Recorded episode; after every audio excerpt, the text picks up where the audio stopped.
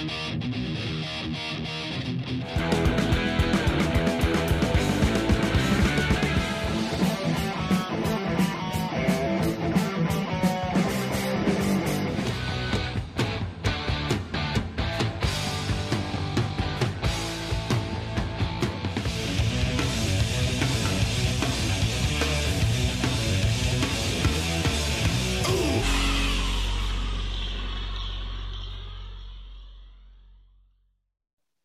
Salve galera! Round Table Forever na área! Estamos aí terminando a nossa quinta temporada em a classe mais alta da sociedade aqui nesse programinha maravilhoso. Meu nome é Ian Vitor Caminha, diretamente de Munique, Alemanha, originalmente da Casa Verde, zona norte de São Paulo apresentando esse programinha magnífico, muito bonito, cheio de informação, aquele programinha que as velhinhas aguardam, elas sempre esperam. Ai, menino, tô louco pra assistir aqueles meninos quando eles falam daqueles rock progressivo complexo.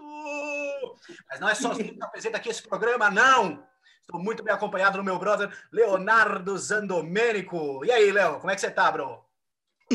Cara, tô Leonardo e tô Zandomênico, cara. Tô aqui em São Paulo, Brasil, Freguesia Santana. 100%, né, cara? Mais uma tarde e noite fria aqui de São Paulo, uma maravilha. Bom para tomar um São João da Barra, um velho barreiro, um café pelano. Firme e forte, velho. Falar de um ano maravilhoso com álbuns emblemáticos aí, velho. E com a galera legal que você vai apresentar agora.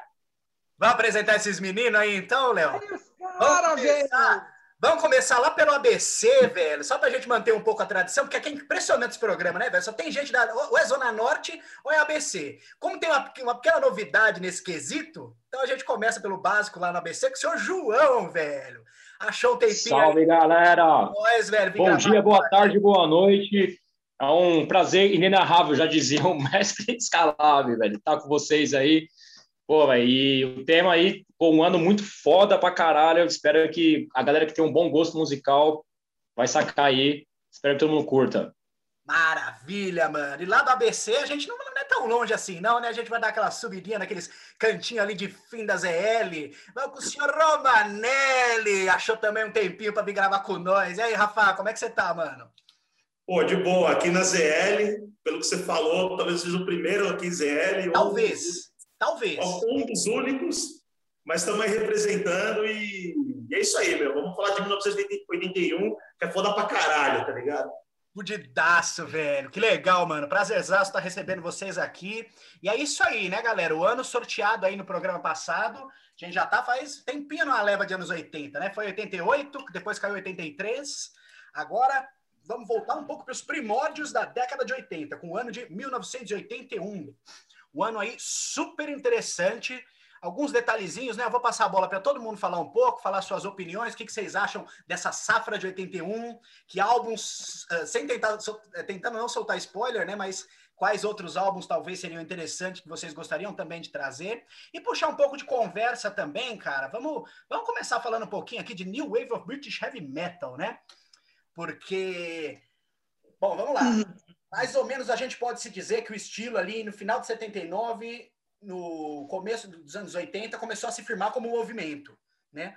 Já tinham bandas surgindo, você já tinha é, embrião de Iron Maiden e Diamond Head ali rolando em 78, 79, que as bandas foram conseguir lançar álbuns aí em 1980, e parece que desencadeou um bagulho totalmente maluco e começou a brotar a banda de todo canto da Inglaterra. Inglaterra, e aí vai para Irlanda, Escócia, País de Gales, e incrível assim, né? Porque ao mesmo tempo que as bandas anteriores de mais voltadas para vamos dizer assim hard rock setentista ali da época uh, estavam meio em baixa né por conta do da ascensão do punk parece que essa molecada nova aí veio e trouxe uma uma, uma vida nova assim para a música pesada e que veio a ser oficialmente chamada nesse período aí de heavy metal, né? Que era um termo que não era, eu acredito que não devia ser tão usado nos anos 70. A gente sempre tem uma discussão aqui sobre onde que começou de fato o estilo, né? Tem gente que acha que é no Black Sabbath, às, às vezes pode ser o Standard Class, talvez o primeiro álbum, às vezes até o Sad Rings of Destiny. Olha lá. Enfim, vamos falar um pouquinho aí. Ô, Rafa, o que você acha, velho, dessa leva da New Wave British Heavy Metal, mano? que, que esteve de influência para você na tua vida, esse movimento? É, tudo, né? As, du uh, as duas tatuas que eu tenho aqui, ó, Saxon na mão, né? O próprio Judas Priest aqui que eu mostrei. É, e, e, e, assim, acho que, acho que o Judas Priest, na minha opinião, foi o pioneiro aí dessa leva da, da New Wave British Heavy Metal, tá ligado? E, consequentemente, veio todas essas outras bandas, mesmo sendo muito próximas ao Judas, ouvindo depois, né, cara? Como, sei lá, o próprio Iron Maiden, coisa e tal, né, cara? E, e assim, eu acho que é, é foda, né, meu? O, o, rock, o rock no geral, o rock inglês sempre foi muito importante em tudo a Inglaterra, né? Dentro desse mundo, né, cara? Desde os Beatles, Rolling Stones, até chegar no, no Judas e tudo mais, né, cara? Então, o rock inglês pode dizer que ele tem um, os caras têm um, um mojo ali que, que é embaçado, né, meu? Que, que não, é embaçado, bro. E, e, mano, se a gente pega, por exemplo, a New Wave of Beach Heavy Metal foi tão interessante que ela juntou, parece que as coisas, assim, de ideias de que bandas como ou Judas Priest, ou Motorhead, ou até mesmo Black Sabbath, né, só que acho que em 81 hum. depois, parece que eles... 81, cara, teve um puta álbum no Black Sabbath, hein? Pois é. Mas então, deu até uma renovada, né, naquela na, na, naquela forma, né, de você tocar música pesada.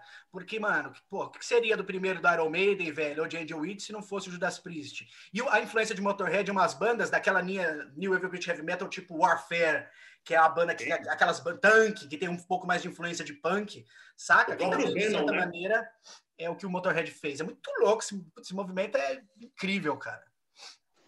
O próprio Venom, né, Ian? É, vem muito dessa, dessa onda do Motorhead, né, cara? É, então, então, eu acredito que sejam bandas que, que cada uma fez, assim, influenciou de uma forma do que seguiria e do que vem até hoje, tá ligado? Tipo assim, eu, assim, claro, meu, Black Sabbath é o Black Sabbath, né, cara? O, o ali do som pesado, aquela coisa toda.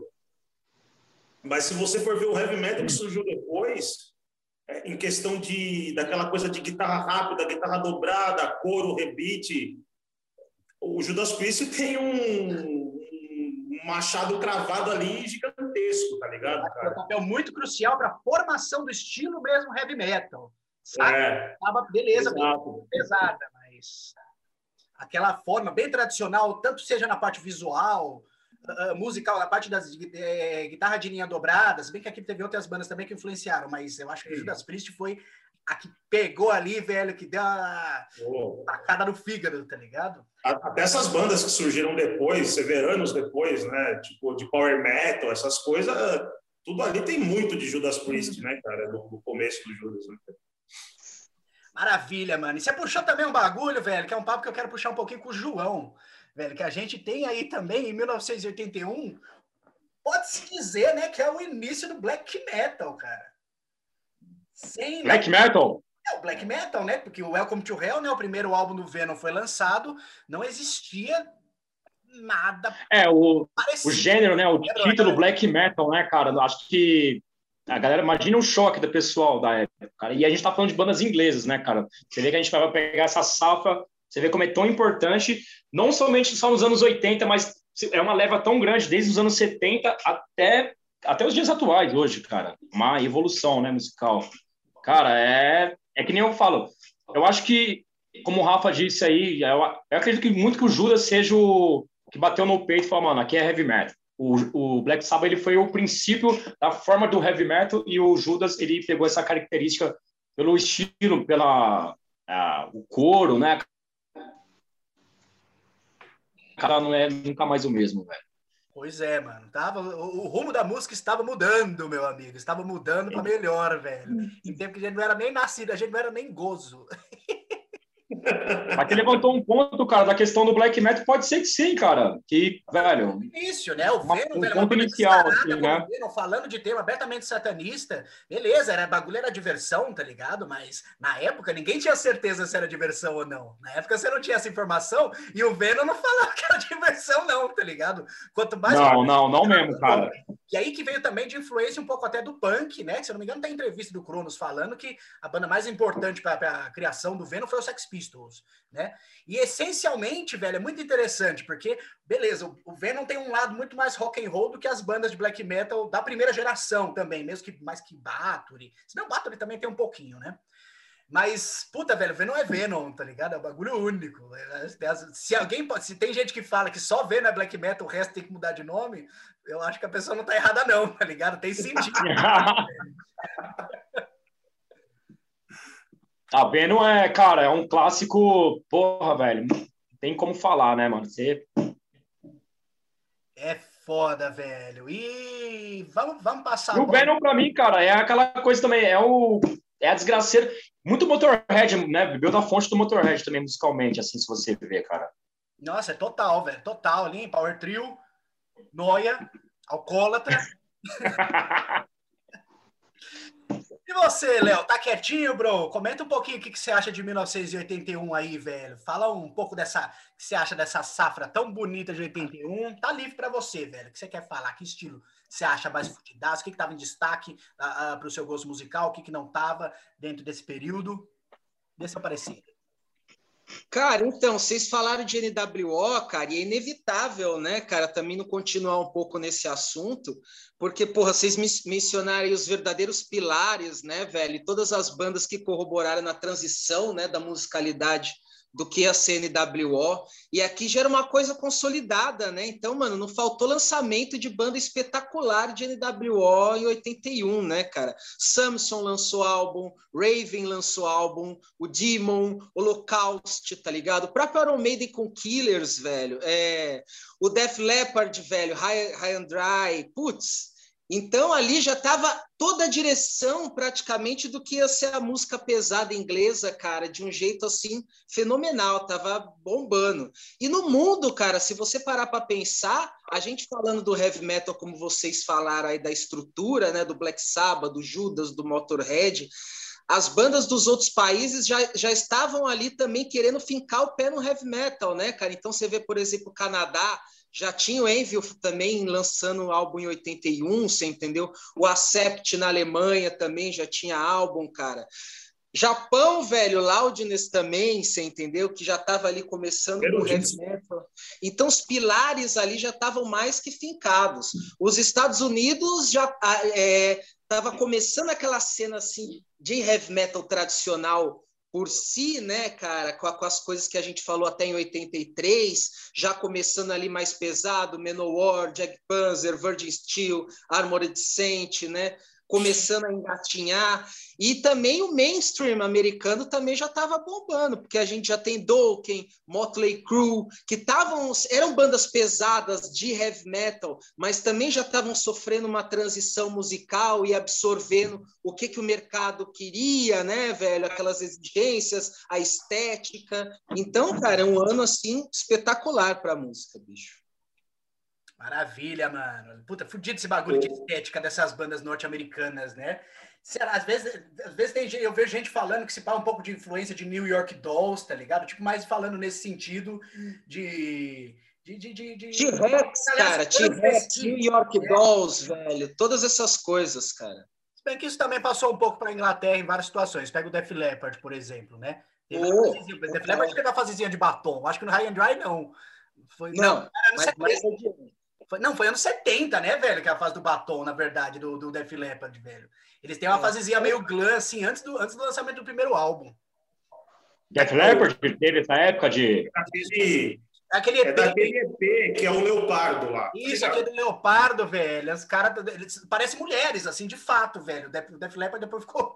Depois virou uma. Também aquela coisa do Slade também que fazia isso, acho que não. Exatamente, velho. Com certeza. O, e, e, você vê, por exemplo, você falou do, do rock americano, né, o, o, tinham muitas bandas que, que já, teve, já tinham tido seu auge nos anos 70, né? Por exemplo, como o Kizzy, nessa época, estava lançando álbuns meio duvidosos, tipo o Music from the Elder, tá ligado? que, que, que, causou muita... Muita gente ficou puta, né, cara? Tem gente que até hoje não gosta desse disco aí.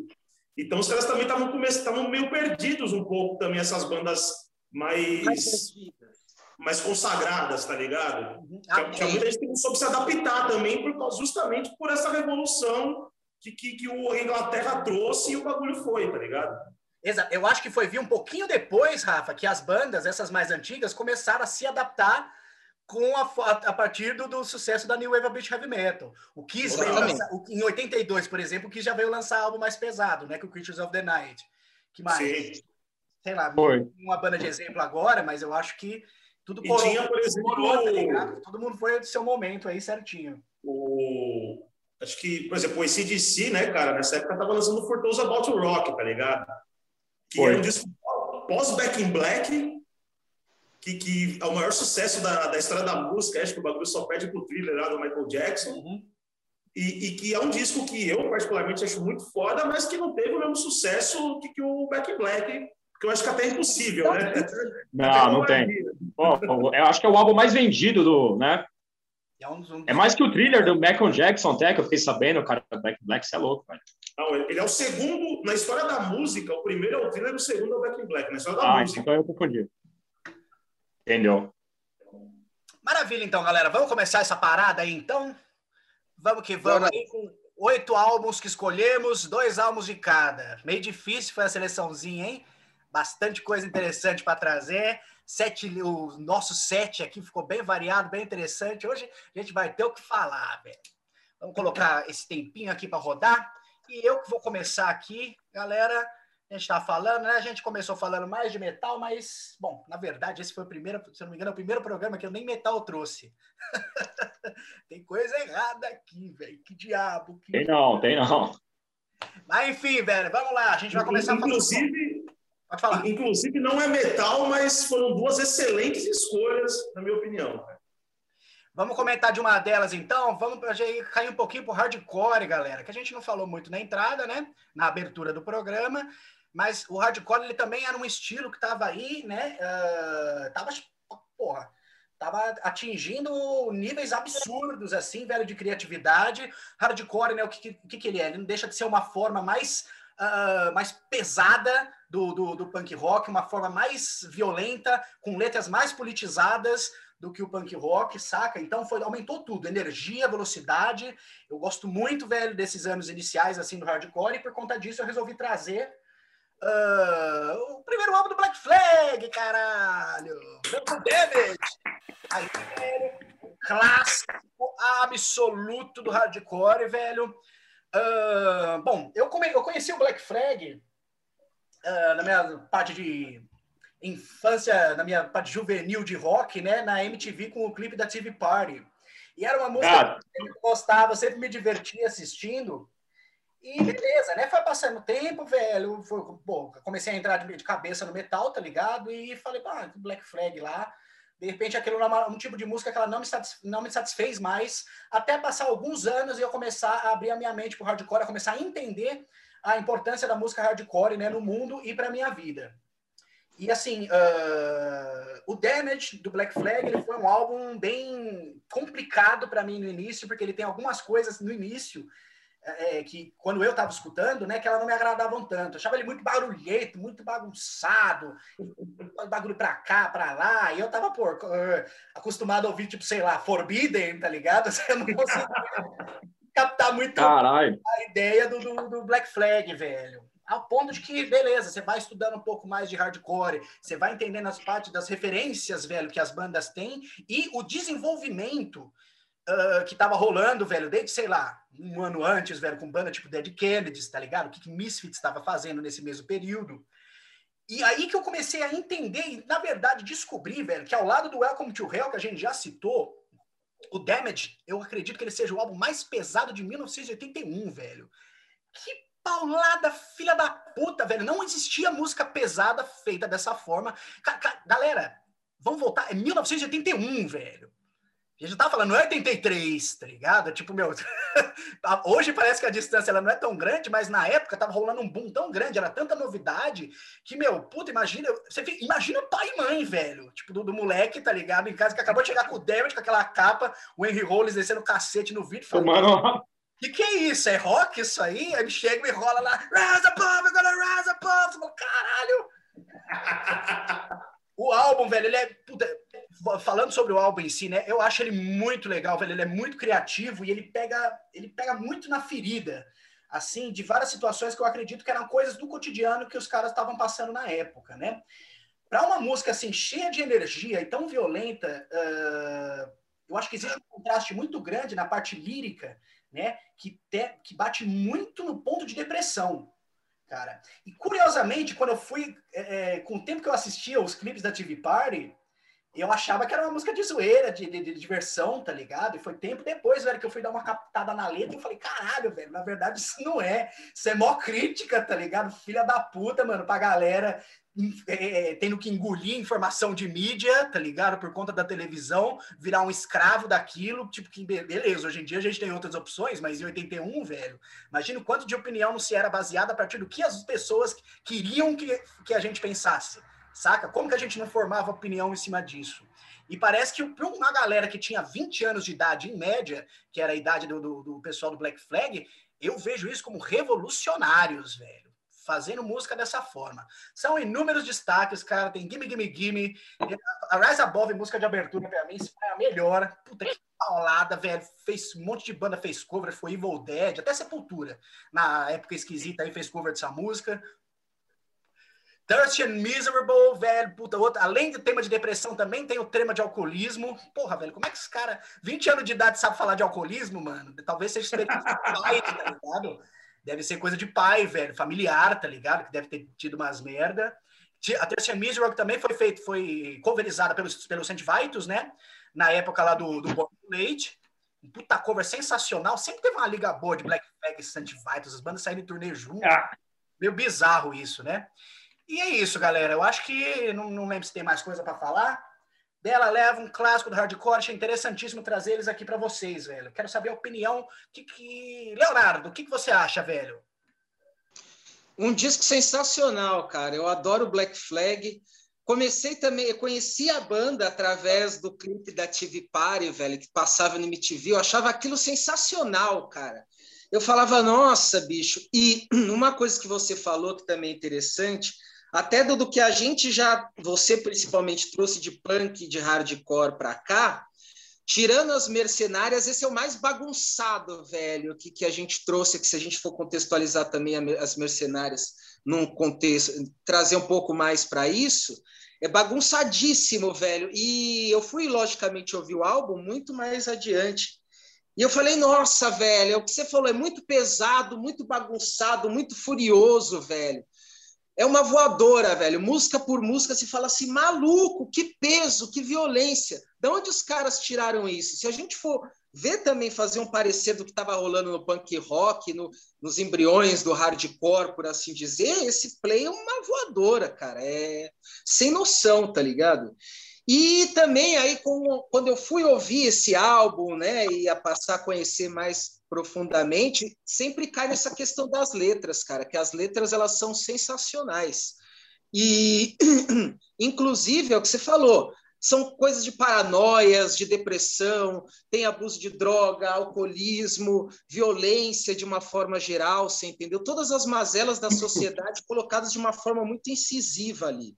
E aí, cara, eu sempre achei que, por exemplo, a TV Party tinha um sarcasmo, só que eu não entendia, né? Mas em compensação, foi uma das primeiras letras, cara, assim, de, de música que eu me interessei a procurar a tradução, cara. Junto com também um outro hardcore que estava começando ali na época, o Suicidal, né? Com a Institutionalized, né? que é uma letra também que eu sempre achei, foi nessas letras deve ser boa, cara. Eu vou correr atrás para saber o que que é. E a TV Party é sensacional, porque é, ela parece alegre, só que é uma coisa sarcástica, né, velho? O cara tá tirando onda daquela escravidão que você tem de, de porra, absorver tudo que a TV coloca para você, cara. E ela pode ser traduzida, repaginada para os tempos de hoje, se for smart, é, como é que se diz? Smartphone party, tá ligado? É. Mesma coisa sentido, não muda nada. A gente ainda é escravo, a gente ainda sente em volta disso para ficar mais burro, tá ligado? Então, porra, mais atual que isso, só dois disso, cara. E, porra, Depression, uma música sensacional também, é da Mate 1 e 2 que tem no álbum, Life of Pain, só música.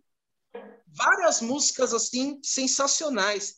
Pesadíssimo, velho. Um timbre de guitarra estridente, velho. Uns solos bagunçados, que também é um diferencial. Um solo. Você fala assim, nossa, cara.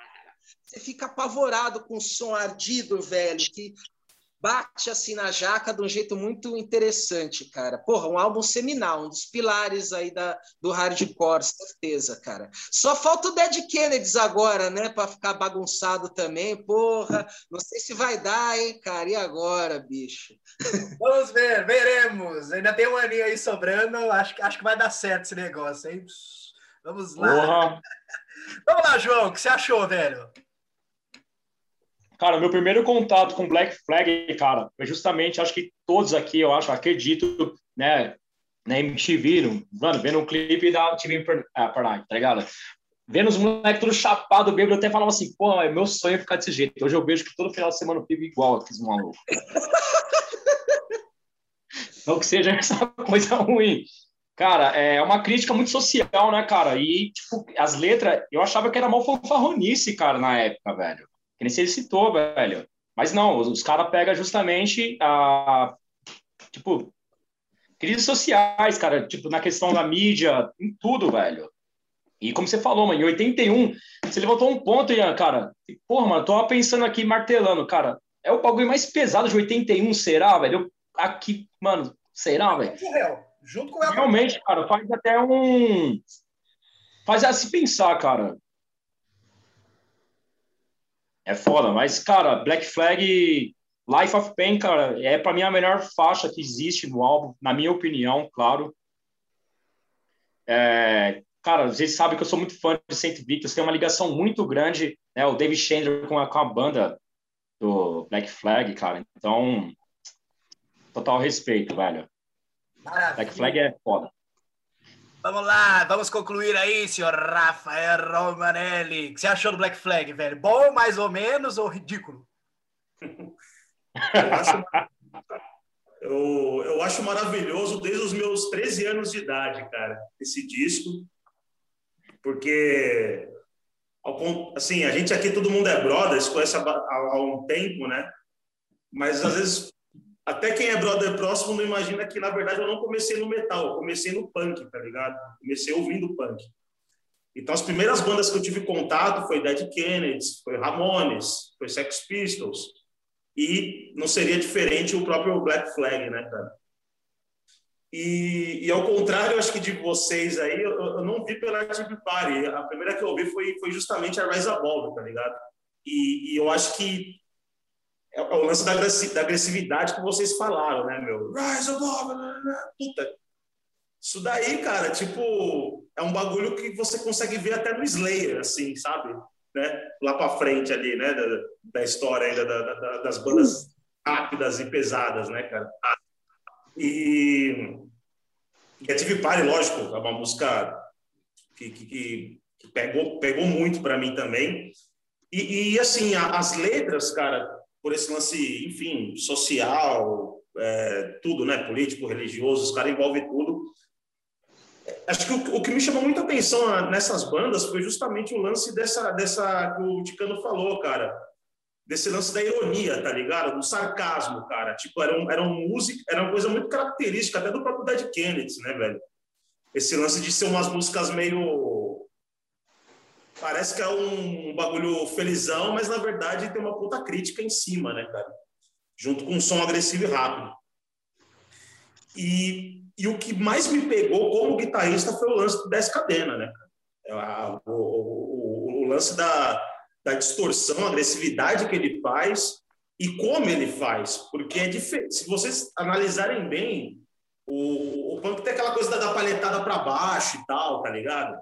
Que é, que é bem clássico. Mas o dele parece que uma paletada para baixo, já soando quase, sei lá, cara, um trash descontrolado, tá ligado, cara? Tem umas coisas ali que você, que você fala, mano, como assim, tá ligado?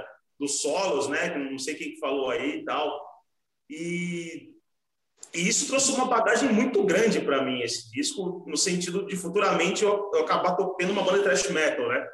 E o Black Flag sempre esteve presente nessa influência.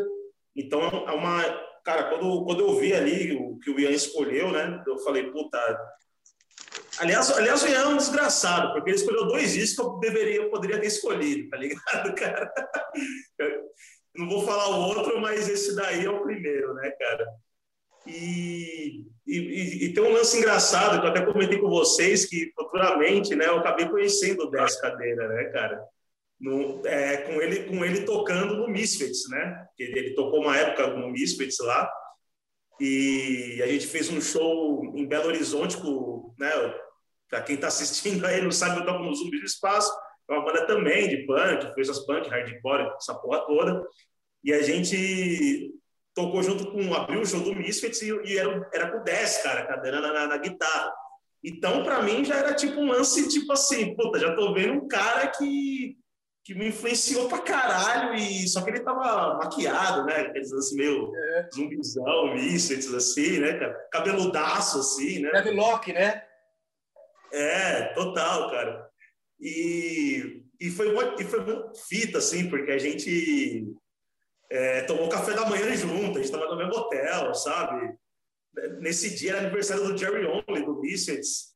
Ele chamou a gente para comer um bolinho rosa, cara, saca? De, um minuto, rapaz. E, e, o, e só para concluir, aí o Descadena queria tomar um goró tradicional brazuca aí, cara, a gente deu uma, um copo cheio de 51 cura para ele, cara que o velho quase morreu e quase atrasou o show e quase fudemos o show do Mísseis por isso. Então, Black Flag é foda, escutem. Quem, quem, quem quer conhecer música. Esse aí, então, nem se fala, né, o Damage. É, o primeiro é o melhor de todos. Esse daí, para mim, é o melhor, cara. O Damage, para mim, é o, na minha opinião, é o mais foda, cara. Eu, eu também acho, velho, o Black Flag. Mas uma coisa interessante que eu tava pro show do Slayer, só pra gente concluir, é que eu lembro que eu, eu li uma entrevista do Slayer que na época que eles lançaram o. Meu nome? Disputa de Atitude, né? Alguma coisa assim, aquele, o álbum de, covers, de, de punk. Eles falaram, a gente pegou todas as bandas que influenciou a gente aqui para tocar um cover, né? Exceto duas porque essas duas, elas são tão características, elas são tão únicas que é impossível de fazer cover, não vai ficar nada a ver. Uma era o Dead Kennedys, outra era o Black Flag, tá ligado? Pois é. Então você mostra já que as, tanto Dead Kennedys quanto Black Flag estavam no topo ali, velho, do que, que viria a ser esse cenário de hardcore depois. Pode falar. Você via o, a própria guitarra do Jeff Hanneman, né? Saudoso Jeff Hanneman, tinha ali os logos, né, cara? Os adesivos, né? O próprio é. Dead Kennedys, do Black Flag. Tinha do Black Flag também? Tinha. Tinha uma Jackson dele que tinha, hum. que eu lembro. Maravilha, galera. Bom, vamos lá. Vamos passar para o próximo álbum então. Quem que vai agora? Quem que vai agora? Quem que vai agora? João. O que, que você trouxe para nós ouvir, João? Cara, a gente estava falando dos anos de 81, cara. É uma safra, porra, velho, é um leque gigante, né? Acho que questão não só de metal, acho que de rock and roll, rock and roll progressivo, punk, hardcore, cara.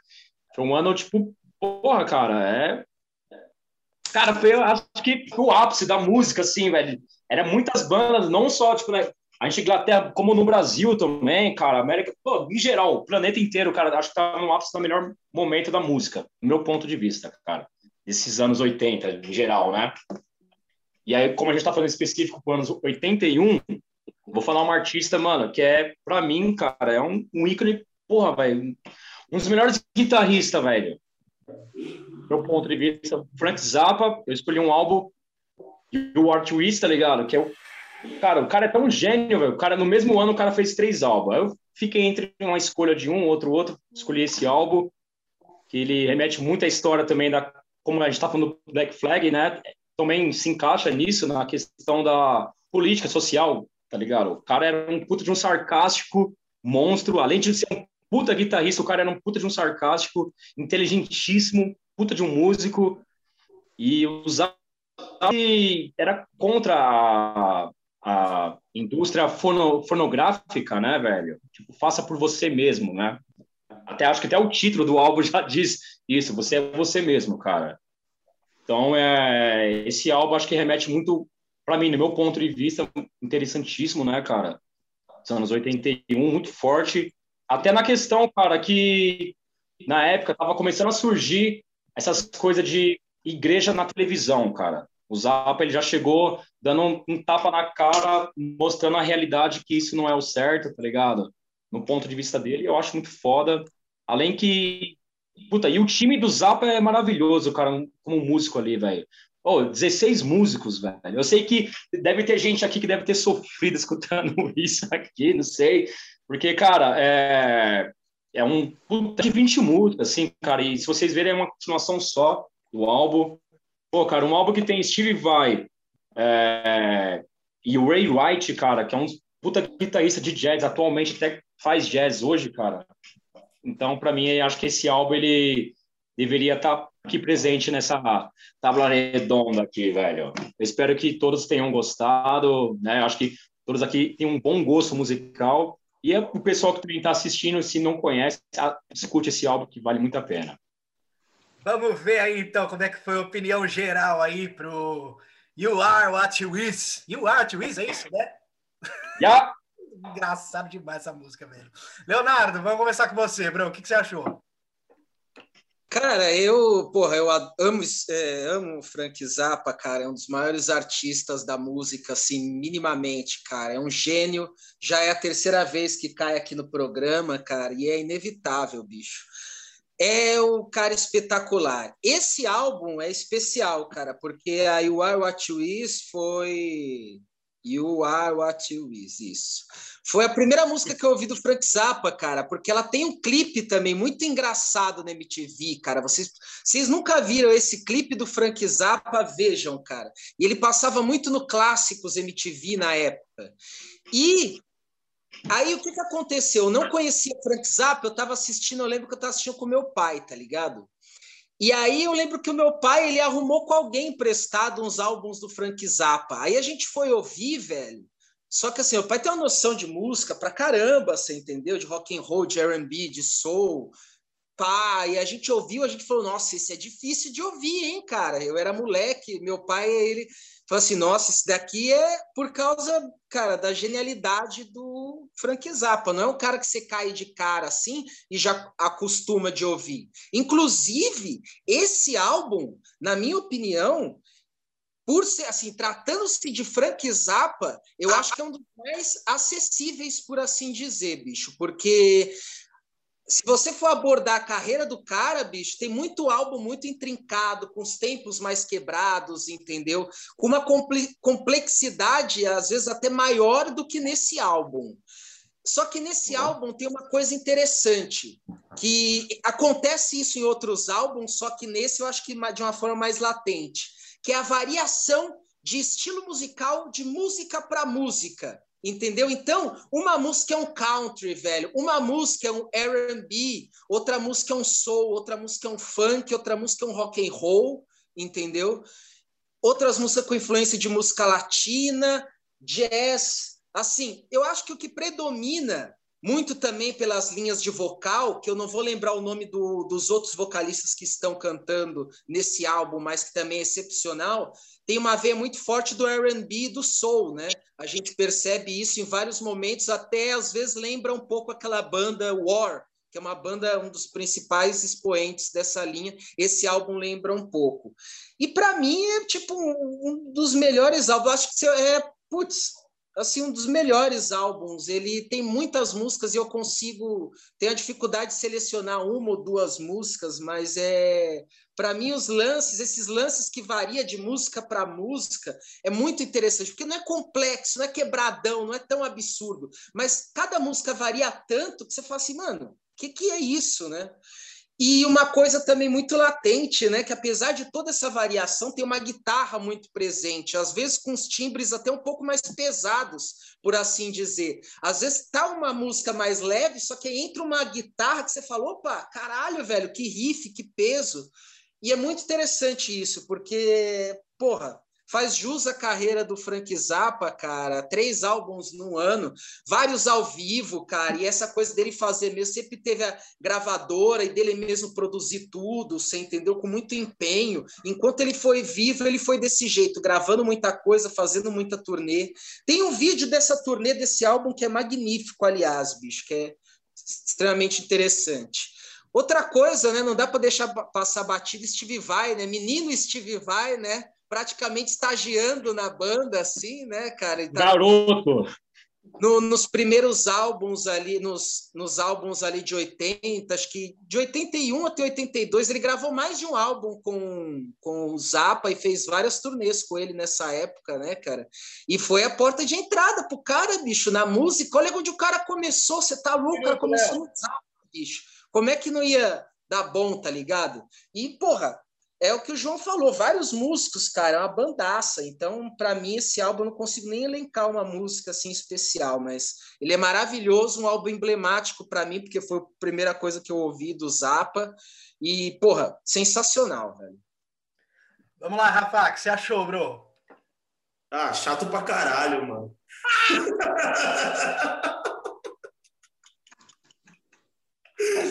Ah, velho, tipo assim, não, não, vou. Assim, é chato pra caralho pra mim, porque eu não tenho paciência pra ficar ouvindo Frank Você é chato, cara. Ah, é isso aí. Quem é chato acha as coisas chatas. Eu sou chato, acho tudo chato, cara. Eu gosto de Judas Priest e Slayer, sabe? E tipo assim. eu, eu, cara, assim, 20 músicas no disco, até xinguei o João, cara, no, no, no privado. Falei, puta que pariu, João 20 música pra quê, né, velho? Não precisa. Xingou mesmo. mas, tipo assim. Mas ouvi, ouvi o disco inteiro, ouvi o disco inteiro. E, cara, eu vou te falar, vou falar real pra vocês. Eu sou. Eu admiro pra caralho o Frank Zappa, assim, pelo, pelo conhecimento dele, é, pela ousadia dele, tá ligado? Musical, entre outras coisas, tá ligado? Na indústria assim, eu tô falando merda, assim, mas eu, conheço um pouco da história do cara, eu sei qual que é, tá ligado? Não é para mim, não é para mim, não é um bagulho que eu chego em casa e escuto. Mas, é como guitarrista nem se fala, né, meu? O cara, o cara é um compositor, é um gênio de verdade, é um dos gênios aí da música, né, que surgiu, e isso não tem como contestar, né, cara? Só que, assim, é, eu sou um, é tipo uma banda que eu preciso, é tipo um músico que eu, que consigo ouvir coisas isoladas dele que realmente me agradam, tá ligado? Ouvir um disco desse inteiro para mim é meio maçante para mim. Só que claro que você encontra um monte de coisa boa, um monte de referência boa. Não quer dizer que eu, que eu não curto a música inteira que tipo ah, é uma merda e foda-se. Não é isso, tá ligado? Se você o, o Cano falou, meu, mas Cano falou, negócio de composição, as músicas, né? Uma country. Eu vi, eu vi muita coisa de soul nesse disco, não sei se é operação minha, não, mas tem, tem, tem muita coisa de soul. E, e a música que eu mais gostei desse disco aqui, que foi a única. Assim, foram duas, mas essa está em primeiro lugar, a, a, outra em segundo. Que é a Harder Than You Who's Band, que é a segunda música desse disco. Eu, posso ser, pode ser que eu esteja falando uma besteira aqui, mas assim, eu sou fã de Beatles. Essa música me trouxe uma coisa muito de Beatles, tá ligado? Não, não sei se é um ponto de vista meu. E a outra é a Go, é, Goblin Girl, cara. Essa daí eu achei foda, tá ligado? Porque também me remete a essa coisa meio Beatles é, daquela fase experimental, sabe? Aquela época meio Sgt. Peppers, meio e tal, assim, na parte instrumental e de, de viagem também. De resto, cara, é legal, tem coisa bacana, óbvio, é tudo muito bem tocado. Tem o Steve Vai, que desses guitarristas. Eu sou guitarrista, mas eu odeio guitarrista, acho tudo chato pra caralho. Mas o Steve Vai é um cara que eu gosto pra caralho dentro, dentro desses aí. Mais chato. É, chato pra caralho. Eu falei que o cara é chato, mano. Eu falei que o cara é chato. Falei. Eu não tenho muita paciência, não, tá ligado, mano? Só que, só que assim, você reconheceu o que é bom e o que não é, entendeu, cara? Você não precisa ser fã do bagulho para falar que é bom ou se não é. Não, óbvio. E, e o Frank Zappa, para mim, é isso. Então tem muita coisa legal, tem, tem muita, é, muita, muito experimento né, bom também, cara. Tem, o mexicano falou do country, cara. Tem muita coisa de country também, que é um estilo que eu particularmente gosto muito. Mas para eu ouvir um disco desse, 20 músicas, para mim é meio maçante. Então é legal, mas não é. Maravilha, mano. Bom, vamos lá. Minha vez agora com Frank Zappa. Uh, olha, minha opinião, ela vai estar tá mais ou menos igual, parecida com a do Rafa, viu? Só que a minha, pro meu lado, ela vai um pouquinho mais positivo, porque eu gostei do álbum, embora eu também seja um pouco chato, assim, com o Frank Zappa, saca? Eu, uh, já é a terceira vez, né, que, como o mexicano citou, que o Frank Zappa ele tá aparecendo aqui no programa. E eu vou ser sincero para vocês, né? Além disso, e um outro amigo meu, um amigo meu alemão do, que mora no Brasil, quando eu morava no, no Nordeste, era fanático Black Sabbath e o maluco entupia minha orelha com, com, com o Frank Zappa, e ele entupia minha orelha com o Frank Zappa toda hora, assim. Só que ele não fazia uma preparação, né? Porque você precisa, eu acho que para você ouvir é. o Frank Zappa, você tem que se organizar, você tem que saber aquilo, por qual álbum começar. Então eu gosto. Tem momento. No Round Table foi melhor, né? Com os álbuns que a gente começou, acho que teve um de 69, 73, e a gente caiu com esse agora, né? Puta, com esse título, mano, uma coisa que eu mais achei doida desse álbum, velho. É, é sinal que tem bom gosto a galera, hein, ó. É, na verdade foi o Raoni. Só o Raoni. Mas, mano, é, eu, uma coisa que eu achei super curiosa, velho, desse álbum, comparado aos outros que eu tinha escutado, né? Foi o Hot Rats, o outro esqueci o nome agora. Apostópolis? Não, foi em 69, se eu não me engano. Enfim. É, Chicken on Box? Oi? Chicken on Box? Não. Deixa pra lá, hum. não vou lembrar. Meu, foi o bom humor. Dá pra ter mais de 60 discos, velho, é foda. É muita coisa. Então, foi o bom humor desse álbum, tá ligado? Deixa me, me peguei cagando de rir, velho.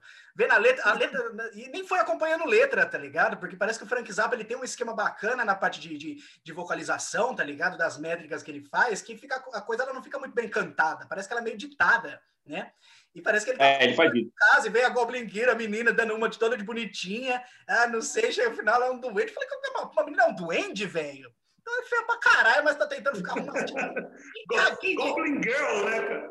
Bizarro, velho. De onde o cara tirou isso, mano? Aí veio o que? I'm a beautiful guy. Pô, velho. Melhor título do mundo, tá ligado? I'm a beautiful guy. Oh, oh, só, só, um parênteses aí, rapidão aí. Pode falar. Pode cortar. Mas é que um dos motivos de eu não ficar com tanto ódio do João foi porque esse disco me fez dar risada. Né? Então ele é um disco muito bem humorado. E eu não. aqui, ó. Ô, Rafa, olha pra você aqui, ó. Não, mas, mas isso é positivo que eu tô falando. Eu não tô, é positivo. É, eu conheço você, mano. Ô, o cara mandar mensagem pra mim, ó. Puta que pariu, João. Só vai me fazer escutar Frank Zappa. Oh, o cara jogou no particular. Aí, eu tô jogando na mesa aqui. Bagulho na mesa aqui. Aí, ó. Pô, esse mesmo, chato pra caralho. Então, galera, puta, e eu entrei numa live, tá ligado? Com isso aí, mano. Porque eu, dos outros álbuns que eu tinha escutado, eu não dei risada. Analisando mais o bagulho, a ideia musical, tentando entender onde que encaixa. Até hoje, não sei se entendi direito, mas é legal, tá ligado? Agora, esse aqui eu me diverti pra caramba, mano. Então eu acho que talvez devia ser uma coisa mais a perspectiva musical que ele tava tendo ali no início dos anos 80, né? Como eu não conheço a uhum. carreira, não dá pra saber exatamente o que que virou, o que que não virou. Mas a impressão que deu para mim foi isso. O álbum é um pouco longo, mas de fato ele é um álbum duplo, né? Então. É um álbum duplo. É, acaba ficando, acaba ficando por isso mesmo, né? Se for separar, acho que um álbum do outro, ele fica num tempo normal, fica até meio curto. E é isso aí, velho. Pô, eu achei legal, mano. Foi o álbum que eu mais gostei, velho, Frank Zappa, de todos que eu escutei. Só que, novamente, também não sei se é um bagulho que é o que eu pego para escutar no meu dia a dia, velho. Então, Cara. como essas músicas, essas mais divertidas, velho, elas me pegaram essa vibe bacana, eu acho que eu vou, a partir de agora, começar a focar em música direto do Frank Zappa, ao invés de focar em álbum, saca? Vou tentar fazer esse tipo de preparação para ver se muda um pouco o meu. É o que eu faço. Não é fácil, né? Os caras são. Ô, Ian, mas você levantou um ponto, cara. Você levantou um ponto muito foda, cara. Porque você falou assim, pô, esse álbum eu achei mal engraçado e tal. Foi justamente a ideia que ele queria fazer nesse álbum, cara. É uma crítica muito social, levando no sarcasmo, cara. Tem o lado da crítica social também, então, né? Não, cara, se você pegar, se você pegar a letra da Dumble Over, cara, é porra, mano, não tem nenhum refrão, é o cara e justamente é bem a característica do Zappa, ele não, ele não faz refrão, você sabe? Ele vai falando, vai dando lá as frasonas e, mano, e jogando só soco na cara e às vezes com uma música mal tipo, mal alegre Mó alegre, só que tipo, mano, um contraste. A, musicalmente mó alegre, mas a letra, o bagulho é mó. Sabe, é mó profundo, velho tapa na sua cara, velho. Chute no seu cu aí, velho. Frank Zappa é foda, né, mano? Maluco, ou maluco pra ter legião de fã maníaco pelo cara. Nossa. É. que eu conheço. Ah, suspeito, os caras cara falam de fã de Iron Maiden, fã de Kiss, mas os fãs de Frank Zappa é pior. Esses são os cara... de todos, velho. É, porque, porque os caras são fã que nem o do Iron Maiden do Kiss, tipo, de, de louco, e tudo usa ácido, cara. Aí fica mais louco. Ah, é. Isso aí, isso aí eu aprovo, cara. Ah, viu só aí? Pior, cara. Vamos lá, velho. Vamos dar E aí, mexicano? Tô ligado, hein, ó. Uh!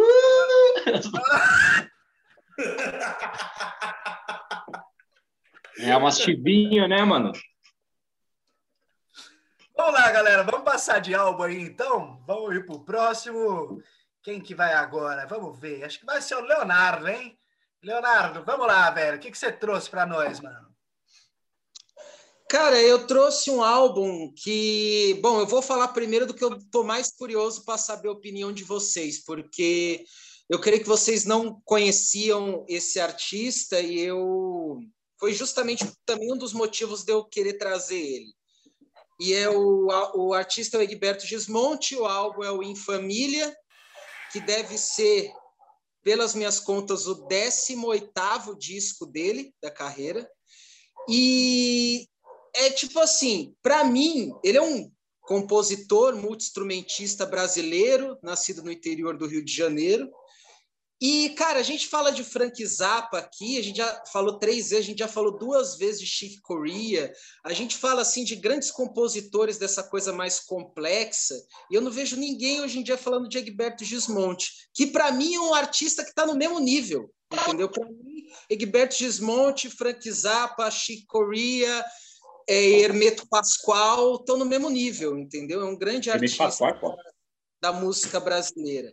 E aí veio o assunto do, do programa anterior, porque no Zé Ramalho, no Orquídea Negra, é, ele faz a participação, ele faz uma participação para chegar mais perto de Deus. E aí eu até comentei que várias participações daquele disco são artistas que eu queria colocar no programa, e terão outros mais adiante. E aqui eu vim com o Egberto Gismonte, que, porra, é, é isso, cara. E a sonoridade desse álbum, por assim dizer, ela também replica assim, álbuns anteriores e posteriores da carreira dele, com mais ênfase em algum estilo, menos em outro, mas esse álbum realmente dá para ter uma boa síntese do que é a sonoridade dele. Que é o cara que mistura jazz e vários ritmos de música brasileira, desde choro, samba, baião, bossa nova, e a sonoridade do álbum ela percorre esses ritmos, entendeu? Ora de uma forma mais audível, mais acessível, ora esse álbum tem uma característica interessante também que alguns outros têm, eu acho, do Egberto Gismonte, que ele tem um clima meio sinistro, apesar de ter uma sonoridade que se a gente pensar choro, samba, bossa nova, às vezes traz uma coisa mais alegre, ele traz uma coisa mais profunda, assim, mais densa dentro da música dele entendeu? É uma bandaça aqui, um time de peso, Mauro Senise também, além do Egberto Gismonte, que toca piano, violão, sanfona e canta, tem Mauro Senise, que é sax e flauta, já tocou com o Hermeto também, tem banda de jazz, o Cama de Gato. Zeca Assunção no baixo, que já tocou com Elis, com Chico, com Caetano. Baterista Nenê também, que é um grande baterista da música brasileira, já tocou com Elis, com Hermeto Pascoal. Então é um timaço aí que, que o som percorre isso, você entendeu? Uma gravação interessante. Boa parte do, do disco ele é instrumental. As últimas músicas ali, que tem acho que as três últimas músicas que tem vocal, que é feito pelo Egberto Gismonte. E para mim, assim, é um álbum que expressa ali a música brasileira de uma forma mais complexa, com a síntese de, outros, de outras músicas, de outros ritmos né? E, pô, o Egberto Gismonte, qualquer disco da carreira dele é, tem uma coisa interessante, todos são diferentes, é um artista que está aí até hoje, entendeu? Pouca gente fala hoje em dia, eu conheci ele através de blogs gringos que falam de música brasileira. É um artista que raramente toca no Brasil, mas se você vê os vídeos dele, é tudo lá fora, a galera ovacionando, entendeu? Um artista de alto nível, um artista conhecidíssimo internacionalmente, mas que dos 20, 25 anos para cá no Brasil, pouca gente dá valor. Quando vem para cá, dá sold out. É... Então, para mim, é, eu queria colocar mais como isso. E tem várias músicas que eu gosto. A primeira, a Louro, né, que é uma música bem dinâmica, com flauta, piano, traz essa coisa do jazz, da música brasileira. A Em Família, que é uma música bem quebrada, bem complexa, tem os ritmos sinistros, uns barulhos no meio, vários espaços, né?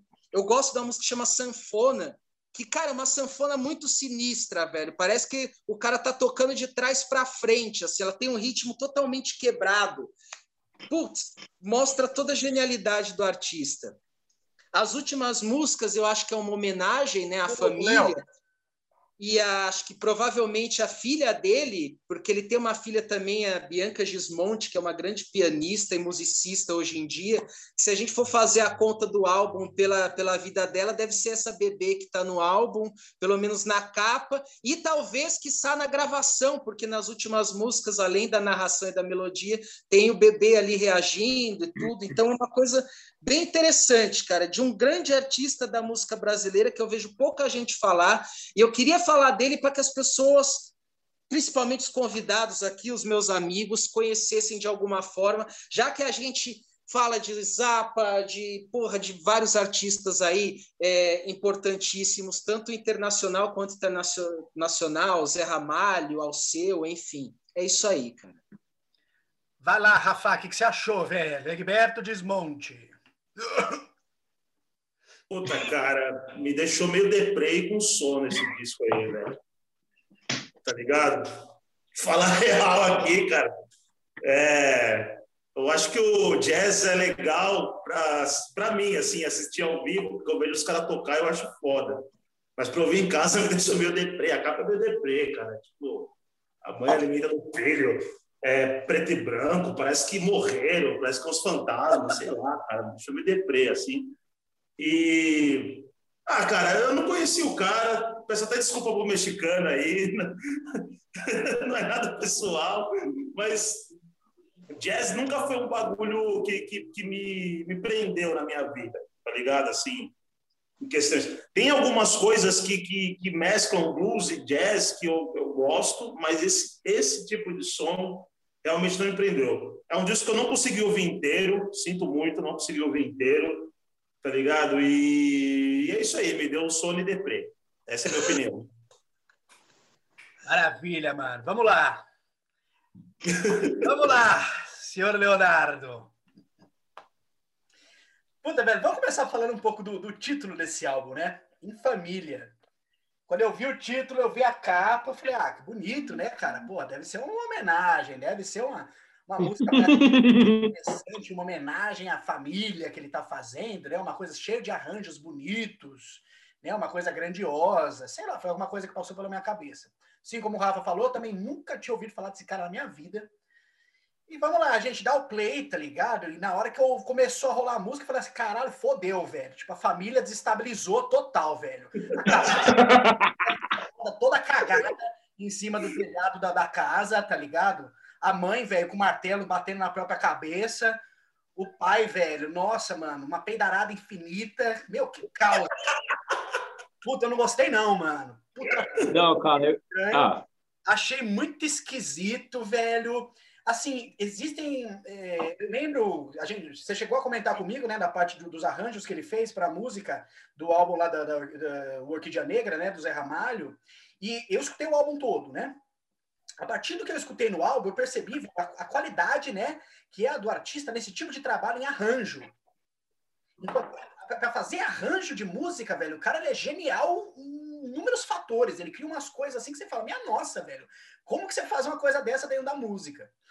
Agora, para mim, na minha opinião, beleza, arranja uma coisa. Agora, para música, parece que o cara, velho, porque botou tudo num embolorado só gigante e virou uma massa sonora esquisita, difícil de ouvir. Intragável, não, não foi intragável, tá ligado? Mas, puta, velho, foi um pouco doloroso assim, mano não me bateu muito legal, velho. Eu acho que eu entendi um pouco qual que é a proposta dele em si para fazer música, saca? E eu acho que pegar alguns, de, algum, alguns detalhes, velho, do, do, da música do Egberto Desmonte e se colocar em outros fazer parte para outros artistas, eu acho que é uma coisa que ela acrescenta demais. Eu preciso até ouvir a música do Zé Ramalho de novo que tem ele, que eu não, eu não, não escutei ela de novo, só para fazer esse tipo de ligação agora que eu conheço o trabalho dele. Mas ouvir esse álbum inteiro na íntegra, velho, pra mim, vixe, foi embaçado, assim. Coitada da família, velho. Minha nossa. e a menina Neném, tadinha. Hoje ela toca piano, você falou? Se for mesmo. Toca, né? parece que eles ainda existem em harmonia, assim, apesar. Existe harmonia, velho. É. Cara, sabe a capa, assim, quando eu vi, eu falei, ah, meu, deve ser um bagulho meio gótico, tá ligado? Sei lá, eu pensei assim. que, que parecia, sabe aquelas fotos de túmulo antigo que, que morre a família né, num acidente, aí põe a foto dos três, assim, cara? Eu falei, nossa, mano, o mexicano escolheu um negócio meio mórbido, né, cara? Aí começou os bagulho. Eu falei, puta, cara, como é que é, meu? Aí não deu, velho, não deu.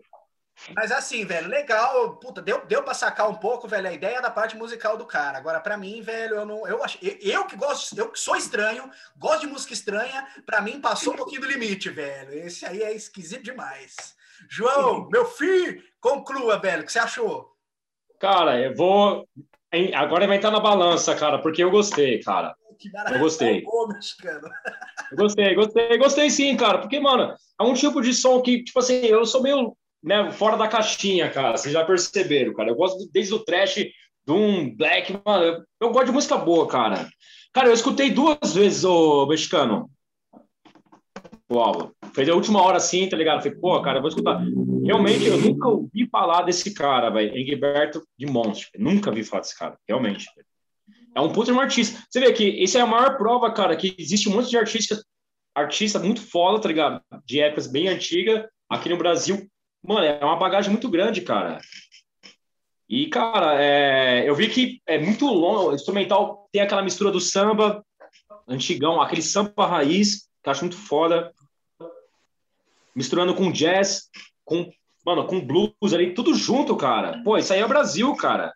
Muito foda. É uma, eu acho que é até uma característica única, assim, cara. Eu nunca escutei uma coisa assim, tipo, fora, assim, tudo um conjunto só.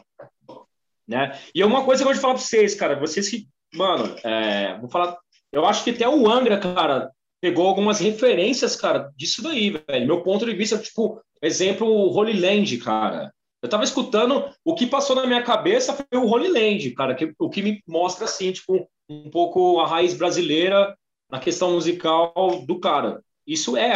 Eu sei que, mano, os caras não, não gostaram aqui, opinião deles, cara, mas musicalmente o cara é foda. Isso aí você tem que, mano, o cara é, não tem que falar, mano. Eu achei muito bom, cara. Gostei pra porra. Aí no final, foi no final que tem começa a vir a, o vocal, né? O mexicano, né, cara? Eu, eu escutei direto, nem não escutei nome de faixa, escutei direto, então foi. Aí eu vi a Nenezinha chorando, cara, começou a cantar.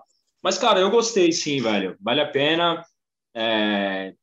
Tipo, não é um, um play que eu escutaria, tipo assim, pô, vou chegar aqui em casa agora, vou escutar. Mas teoricamente, musicalmente, assim, velho, é legal, cara. No momento Gostei. certo, né, João? No momento que bate bacana, assim, pro ouvido, você pegar uma assim, meio desbaratinada, você encara, né, mano? Não dá pra ouvir de sexta-feira. Cara, é, não, mas, cara, é interessante, cara. É que eu gosto muito de som de flauta, cara. Então, pô, eu gosto de Jethro Tull, sei lá, não vou comparar com Jethro Tull, cara. lógico, nunca. Mas é, é interessante, sim, cara. Achei, eu achei muito rico, assim, por fato de ser brasileiro, cara. Entendeu? Você vê que Brasil é foda, cara, de música, assim, é muito rico, a gente nem conhece, cara, muita coisa. Tá falando 1981 e vê a bagagem do cara que ele tem em questão musical e ninguém conhece o cara, né, mexicano?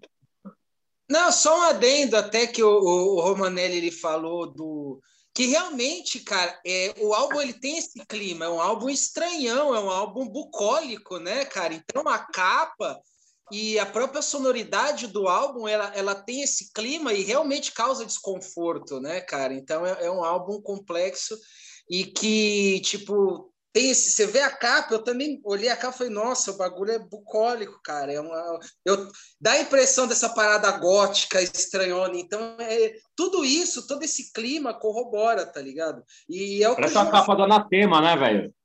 Tipo assim, exatamente, não, total. E o que o João falou a respeito do Holy Land, bicho, do Angra, tem tudo a ver, cara. Influência direta, minimamente. Os caras. Rafael Bittencourt, eu tenho certeza que, que, que conhece esse é, tipo de som. e você vê uma ligação, aquela coisa do piano com a música brasileira, a forma com que é inserida é semelhante como a música brasileira também vem aqui dentro de um corpo de jazz, né? Maravilha. Cara, foi o que eu escutei assim, mano. Foi a primeira referência que eu lembrei foi o Angra, cara. Né? Tipo, o Holy Land, aquela questão do, do piano tal. Puta, tô, eu não sei se vocês pegaram essa referência, cara, mas para mim foi de cara. A primeira, velho. Bateu Angra, assim, nossa. Não é, o, o Ian, não foi, cara? Não lembrou, cara? Pois não, é, eu pensei... Você, cara, o Holy Land é um puta álbum, cara. Pois é, eu pensei, eu pensei em me matar, o cara pensou no Angra. É, velho, esse, eu entendi a ligação. Caralho, você... oh, mano, vocês são muito true, velho. Vamos lá, galera, vamos dar continuidade aí. Então... São tudo lixo, velho. O que, que você trouxe para nós ouvir, meu brother? Mano, vamos lá, velho. Ah, jazz é legal, funk zap é legal, mas eu trouxe Saxon, Dan and Leather, tá ligado? e é isso aí, meu. É para eu falar já do Dan and Leather, já da minha sim, opinião, sim. assim? Né? Vamos começar. Tá, vamos lá então, cara. Meu, o título do disco já diz tudo, diz jeans e couro. Isso já define muita coisa dentro do, da proposta de uma banda, tá ligado, cara? E, e, né? e, e, porque, meu, a gente, todo mundo aqui deveria de curtir o Frank Zappa, curtir o, o, cara do jazz aí, todo mundo é headbanger, assim, né? Acredito eu, não sei. E, né? a, a, a, gente curte o jeans e o couro, cara, e é, e é Danny Leather, cara. E, meu, Saxon, velho, os caras são foda, porque, tipo, vem de uma sequência de, de, do primeiro disco, que ok, maravilhoso, mas aí vem Wheels of Steel, Dan and Leather, os caras, é, aliás, Strong of the Law, Dan and Leather, Power and the Glory, os caras é uma máquina do aço que, que só faz heavy metal, tipo, assim, na sua mais pura essência de, de ideologia, de som, de influência, né? É, eu acho até, às vezes, meio... O, o vocal do Biff Buford nesse disco aqui, cara, é sério, velho. É um dos vocais mais impressionantes que tem. Nego não fala muito. As pessoas falam muito mais, falam mais de, sei lá, Bruce Dixon, Rob Halford, Dio. Não desmerecendo esses caras, óbvio. Mas o Biff Buford, ele, ele é um desses caras grandes, dos vocalistas, cara. E, e se for falar do repertório desse disco, cara, o bagulho abre com, com Princess of the Night, velho. Que, que, que, que meu, quem é que nunca mangueou Princess of the Night na, na Let's Lay aqui? Duvido umas, umas, umas 50 vezes, talvez, ou Não, mais. É por aí, velho. Por aí. Por aí. Minimamente. Não é verdade, cara? E só para lembrar aqui, meu, meu, Never Surrender, Out of Control, tem, tem para mim que a melhor música, assim, a minha favorita do Saxon, que é And the Bands Play On, cara, que eles fizerem homenagem ao, ao Monsters of Rock, né, do, do lá dos anos 80 lá, que, que, que, tem um início de virou até uma característica do Saxon, né? Aquela coisa de começar a música com um band de guitarra, tipo 747 Strands in the Night. Tem a acho que ainda ainda Bands Play On tem a mesma fórmula da, da 747 assim. Mesmo sendo músicas bem diferentes, tá ligado? Fire in the Sky, Mina Rider e a própria Darren Leather que é o hino, né, cara? O hino do heavy metal. Né? É, ela, eu acho que ela e a Wheels of Steel são os hinos, assim, né, cara? E, e também é, é legal falar que foi o último disco com o Pete Dill, né, cara? Que é um cara que, puta de um batera, que, que futuramente, se eu não me engano, posso estar falando merda, me corrija se estou falando bosta, ele tocou futuramente no Motorhead, cara. Tocou no, no Remorse, né? Tem até um, acho que tem até um, um show gravado com ele, se eu não me engano. É, Cara, eu, eu, acho que ele tocou no No Remorso, não foi? É, foi naquela época do Motorhead, acho que com duas guitarras, não sei se eu tô viajando, cara. Foi, não, foi mesmo, cara. Eu acho que foi três álbuns, se não me engano, Rafa, que ele gravou, cara. Então, meu, é um puta de um disco. Eu acho que ele, ele não perde aquele ritmo que o Saxon veio. O, o primeiro é maravilhoso, eu amo, mas assim, aquele, aquele aquela coisa, sabe? Rules of Steel, Strong Arm of the Law, Dan and Leather, Power and the Glory, o bagulho, tipo, ele, ele não perde, cara. E você vê, o Saxon fez esses, esses clássicos, né? em, sei lá, em menos de quatro anos, tá ligado? Os caras lançaram tudo essa porra aí, né, meu? Hoje em dia, a gente, a gente que tem banda, eu e o João sabe, a gente lança um disco a cada dois anos, né, meu? Os caras. Ah, mas é por causa dessa porra de pandemia do caralho. Mas, mano, é foda. Imagina os caras. Mas os caras lançavam, tipo assim, quatro discos e não era qualquer quatro discos, era tipo quatro clássicos, tá ligado, mano? Foda, então, foda. E eu, como guitarrista, posso falar da, da, das guitarras do Paul King, que são maravilhosas, muito marcantes. O cara, baixista Steve Dawson, cara, o, o seu Madruga lá, o baixista seu Madruga lá, tá ligado? Bigodeira. E, e, cara, e um adendo, assim, foda do saco, é que, tipo, os caras não pagavam de, pagava de gatão, mas era todos uns baianos feios pra caralho, tá ligado? Um minuto, rapaz. Pedreirão mesmo, tá ligado? Ninguém ali se preocupava em ser pagando de gatinho, era heavy metal na cara. Então, eu achei que, falando de 1981, tinha que ter o Danny Leather do Saxon, cara, e é isso aí. Vamos lá, João. O que você achou, velho? Cara, pô, Saxon, puta que pariu. Eu já, eu já sabia qual era o setlist do Rafa, né? Eu, eu, imaginei que ia ser, tipo, algum Judas, algum Saxon, velho. Ah, então já. tipo, já sabia, velho. Puta, mano, Daniel Leder, cara, já vem junto. Eu acho que a, a tríplice coroa, né, cara? Veio, porra, velho, os três na sequência, velho. E termina com. Você é louco, velho. E é um puta batera fudida, hein, Rafa, velho? Pete Gil, é. Pete Gil é Porra, foda. cara. Esse, esse, foi o último disco com ele, né, cara? Cara, é...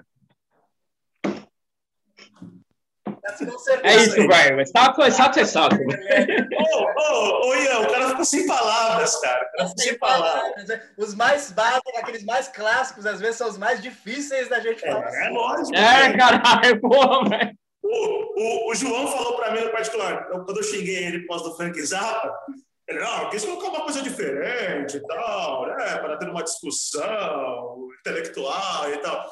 Aí o cara falou pra caralho do Frank Zappa, no Saxon travou. Travei no Saxon.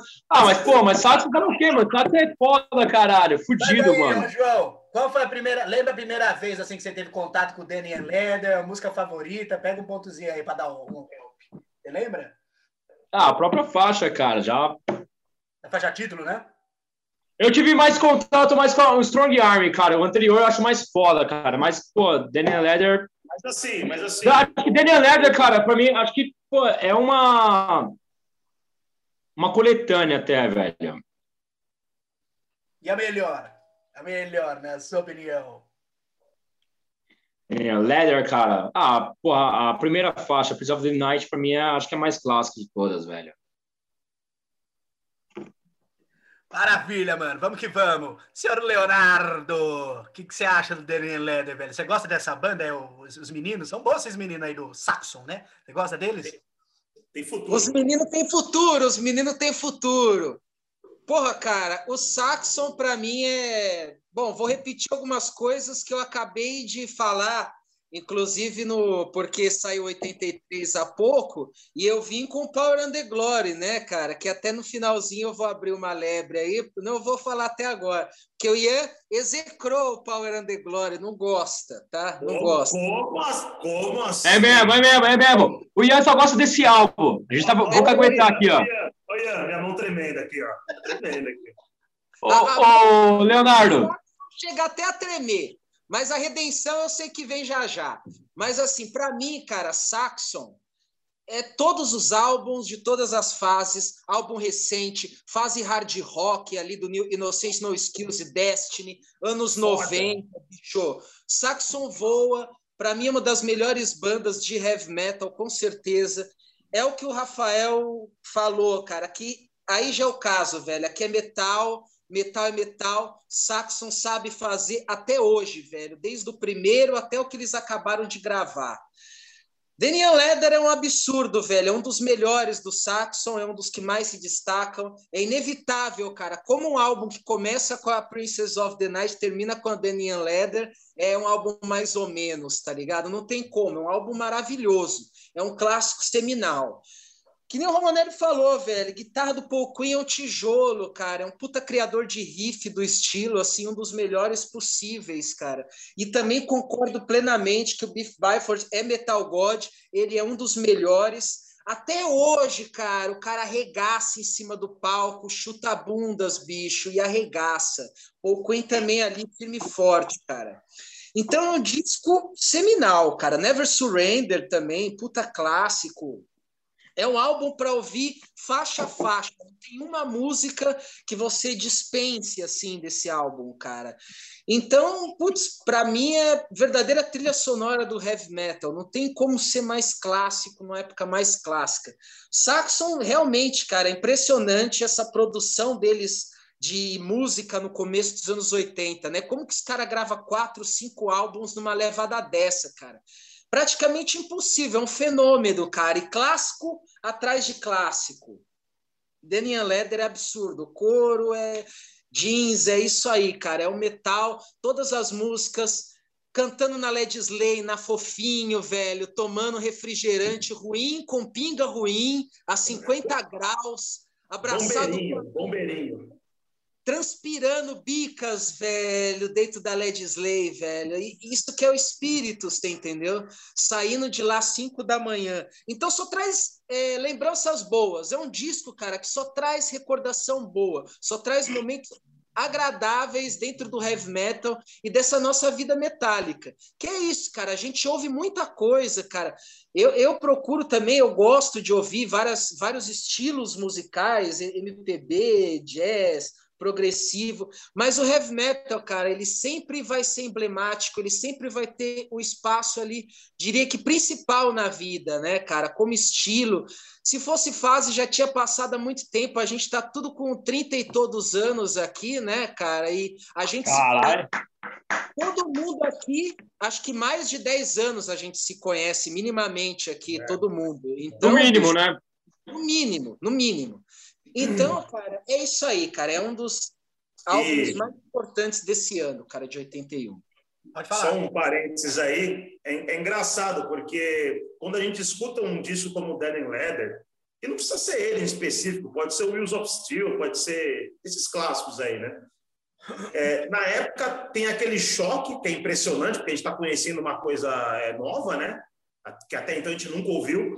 Mas hoje em dia, eu já com meus 30 e cacetada, parece que dá mais tesão ouvir ainda, cara. Porque, tipo, porque você tem um conhecimento melhor, assim, de música, então você entende melhor as paradas e, ao mesmo tempo, te traz aquela nostalgia de épocas ótimas que a gente já viveu e sabe todas as merdas que a gente já fez ouvindo essas coisas aí, tá ligado? Cara? E, então, cara, é por isso que, sabe, é, foi um disco que, de fato, eu pensei, pensei, até pensei nos discos meio polêmicos, né? Tipo Music from the Elder Kiss, que eu citei. Mas eu falei, mano, quer saber, velho? O, o que é clássico, o que é foda, é foda e tem que ser falado, tá ligado, cara? Então, só esse adendo aí. Legal, Rafa. É isso mesmo, velho. Essa é um pouco a vibe, velho, que a gente tem aqui no Round Table, saca? Que normalmente acaba a gente acaba tornando o padrão um pouco outro, tá ligado? Que a gente trazer um pouco de, de discos assim, talvez não tão comentados, coisa mais underground, seja lá de qual estilo que for. Uh, e fazer também um equilíbrio com aqueles clássicos que acompanharam a nossa vida e formaram a gente, fizeram a gente ser o que a gente é hoje em dia. Saca? Então a gente entre esses dois, eu acho que dá um. Dá, é, é, a coisa mais legal assim no programa e às vezes até desconcerta, que nem aconteceu com o João aí agora. Mas... Travou na base. Mas é, tô de boa, velho. Só vou usar o banheiro. tá de boa. Agora vamos falar de Saxo, velho. Uma banda complicada aqui para mim sempre. Não, eu quero escutar, eu quero escutar a opinião do, do, do Ian, velho. Agora, é, essa que eu quero ver. É, Rafa, assim, eu gosto de Saxon, velho. Todo mundo, os caras ficam falando que não. Eu gosto de Saxon, mas eu não sou um fã de Saxon, velho eu tenho um pouco de problema. O meu problema principal com o Saxon é o, o Biff Byford, tá ligado? Não que ele seja um mau vocalista nem nada, não sou muito chegado na voz dele, não me, não me agrada tanto. Por conta disso, tive alguns problemas de críticas em alguns álbuns que vieram, que são os posteriores, e que eu faço uma ligação direta com o tanto que eu gosto do Daniel Leder em questão de período musical. A gente tava falando aqui no início, tá ligado? Que 1991 era o ápice, velho, da New Wave British Heavy Metal, saca? É quando começou 81. as bandas. 81 o bicho tava pegando, que lá 82, 83, aí começou a, começou a despirocar a banda de tudo quanto é canto, né? Agora, 81, velho, ali, a Inglaterra era o centro da, do, do, do, da música pesada no mundo. E o Danny Leather, velho, ele que particularmente é o meu álbum favorito do Saxon, ele é um dos maiores representantes, velho, desse estilo musical. Um álbum clássico do início ao fim, velho, aonde a banda tava trincando. Você sente, ao escutar o álbum, tá ligado? Você sente o poder, você sente a energia, você sente o prazer que a banda devia estar tá tendo enquanto estava gravando o álbum, tá ligado? Tá ligado? Criando música, velho, como And the Bad Played Zone, como Princess of the Night, tá ligado? Falando, galera, a gente está começando um negócio agora. Acho que ninguém devia falar que se existia um negócio de viver de heavy metal. Talvez viver de rock. Agora, viver de heavy metal devia ser uma coisa nova na cabeça da galera em 81, tá ligado? E o Saxon, pô, não é à toa que tá aí uma banda até hoje, velho. Eu acho sensacional para mim, como eu já falei, é o melhor álbum da banda, velho. Princess of the Night foi uma música que ela mexeu muito comigo, talvez a primeira música do Saxon que eu gostei na minha vida. Ou talvez tenha sido 747, agora não tenho certeza. E, assim, e tá tudo certo também. Eu não sou fã de Saxon, eu não sou fã de Saxon, mas se eu, eu nunca vi o Saxon ao vivo, mas eu pretendo ver, e se eu for no show, eu tenho certeza que eu conheço todas as músicas, tá ligado? É só, não é de... Ixi, acho que travou, Ian. Ah, não, voltou. Voltei, voltei. Voltou. Não é só daquelas bandas que eu escuto sempre assim em casa, tá ligado? Mas, enfim, é coisa de gosto pessoal. A minha música favorita do álbum, velho, é a Danny Letter, tá ligado? Aquele riff, velho, aquele. Aquela coisa de louco, velho. Quem criou um riff daquele é demente mental, velho. Não sei quem foi que fez da banda. É uma das coisas mais deliciosas, velho, do mundo você escutar aquilo. E aquela paradinha que ele fala, now the drums. Aí o cara toca batendo, run to play the bass. Muito. É, é, esse... Parece Parece uma, é uma música gravada em estúdio, mas parece que é ao vivo, né? Ao mesmo tempo, assim, né? Ela que demonstra exatamente isso que eu acabei de falar, sobre o prazer que o Saxon devia estar tá tendo, se divertindo gravando o álbum, saca? E criou uma música maravilhosa, dinâmica, pesada, tá ligado? Cheia de nuance e, bacana. E, e, detalhe, né? É uma música dinâmica com um riff só, né? Um riff só, velho com um riff trabalhado dentro da simplicidade, tá ligado? A partir daquela simplicidade você traz toda a essência. Gosto demais, velho. Aí voltando um pouco agora, puxar você um pouquinho mais polêmico aí agora, porque uh, a minha fase, vamos fazer um, um breve aí das coreografias do Saxo, na minha opinião. Primeiro álbum não dá muita bola não, achei meio chato. Vamos lá pro Wheels of Steel, que eu acho, velho, ó, dois puta disco, tá ligado? Foram que trouxeram o Saxon, mostraram o Saxon pro mundo. E o Danny and Leather a, o, é, confirmando o que a banda tinha criado nos dois anos anteriores. Depois, velho, quando New Wave British Heavy Metal já não era um negócio tão bala assim, para mim a banda ela perdeu muito do poder, velho. Algo como Power the Glory, que a gente comentou no programa passado, não acho que tem o mesmo pique. O Beef Byford não tá cantando com a mesma energia, com a mesma pegada. E você mais polêmico aí, vamos, vamos tacar mais merda no ventilador. O seguinte ao Power the Glory, para mim, que é o Crusader clássico, que uma galera considera, para mim, eu baixar, prefiro muito mais o Crusader, velho. Esse Cruzeiro oh. não me desce nem que a porra, velho. Eu não sei o que aconteceu. O problema é a culpa é minha, tá ligado? É o Cruzeiro, cara, o Cruzeiro você acha zoado é. pra caralho mesmo, Ian? Não, zoado pra caralho não é. Eu acho ele chato, velho. Ô, Ian, posso falar um bagulho? Só o Cruzeiro, só. Vamos da Cruzeiro. Eu sou, eu sou, bom, sou um fã declarado de Saxon, né? Tem uma tatu na mão dos caras aqui. É, ah, eu não sabia, não, cara. É, é, precisa saber, precisa se informar melhor. Aí, cara.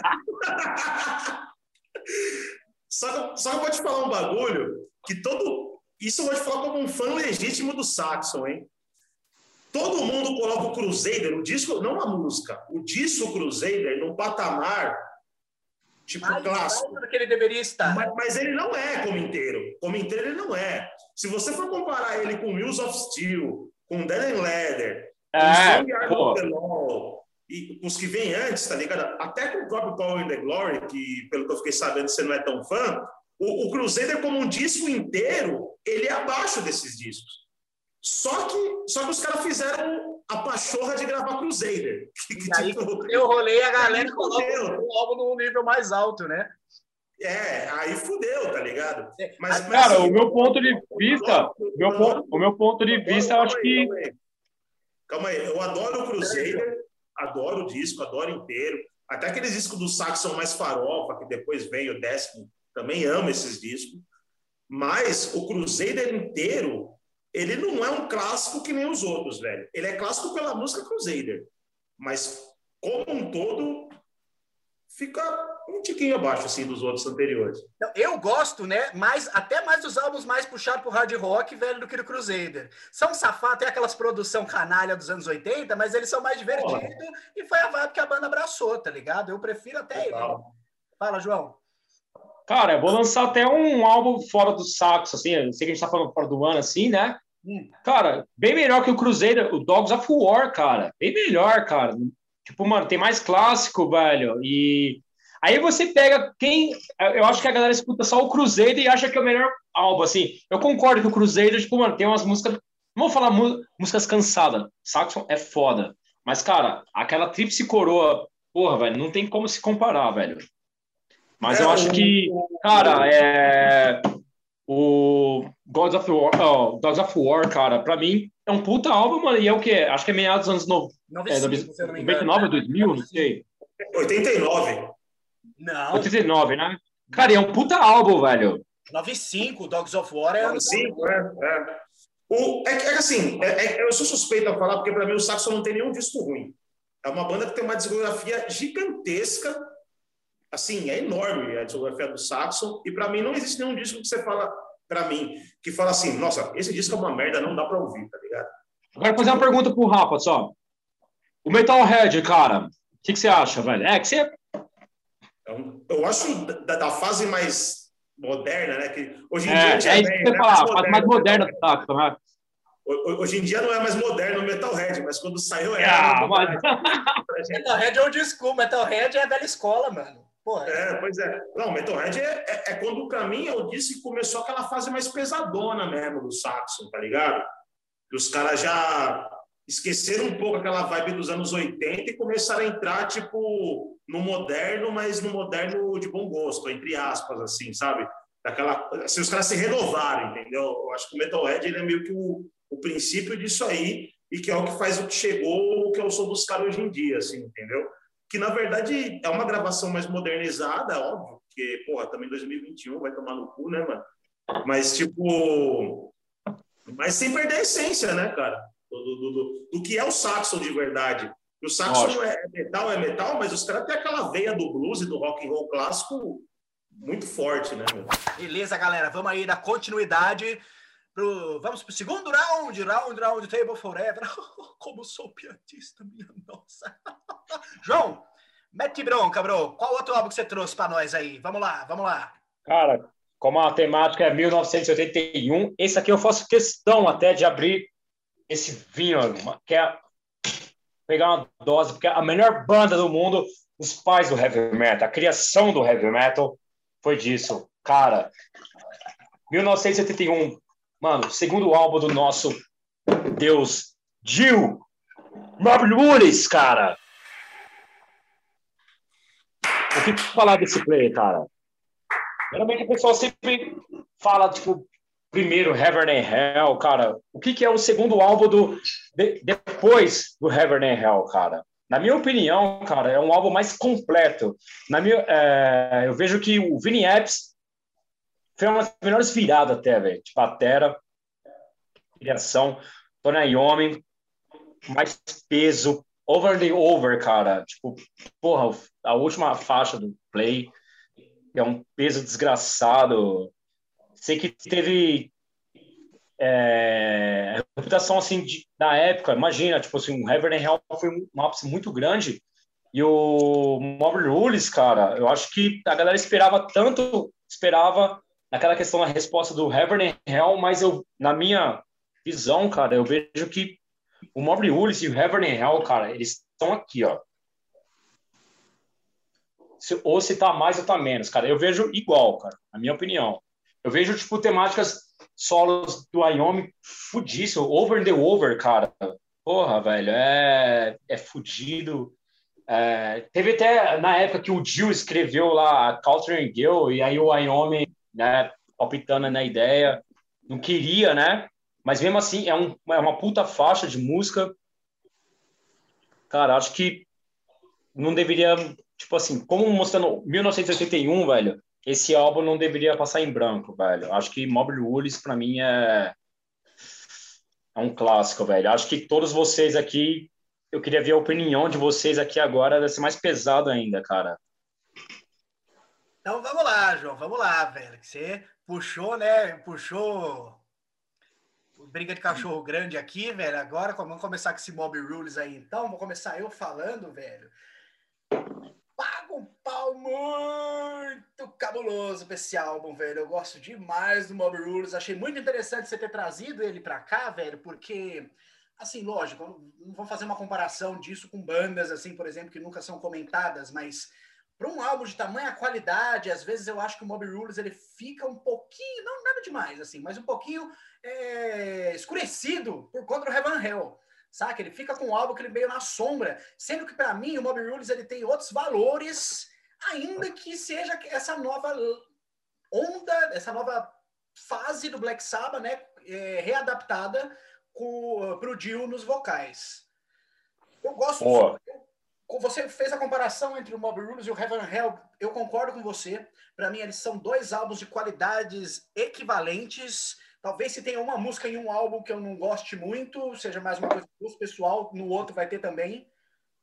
Entendeu? Mais uma coisa particular, assim, por exemplo, não vem nenhuma em mente. Mas eu gosto muito, velho, dessa linha nova, velho, que o Black Sabbath trouxe, uh, dentro dessa fase de, não de transição, né? Já, foi, já tinha passado a transição então o Mob Rules ele foi meio que uma, um, uma, uma, forma, velho, um álbum de, que colocou o Black Sabbath, velho, de cara com os anos 80, tocando o melhor do heavy metal que estava tendo ali na época. E esse álbum, sim, heavy metal de verdade, saca? Parece que o Black Sabbath foi a banda que influenciou, foi a que começou com tudo e meio que se deixou, não, não foi influenciada, mas se adaptou para o momento, porque o Mob Rules é um disco a cara de 81, velho. Com aquela qualidade ímpar da banda Puta, velho, vamos lá. Vamos começar com algumas coisas interessantes aí que eu tenho para falar sobre. Vou querer saber a opinião de vocês depois. Eu tive, vou começar pelo lado engraçado, assim, velho, que eu tive um problema muito grande por um bom tempo da minha vida com uma música desse álbum, velho.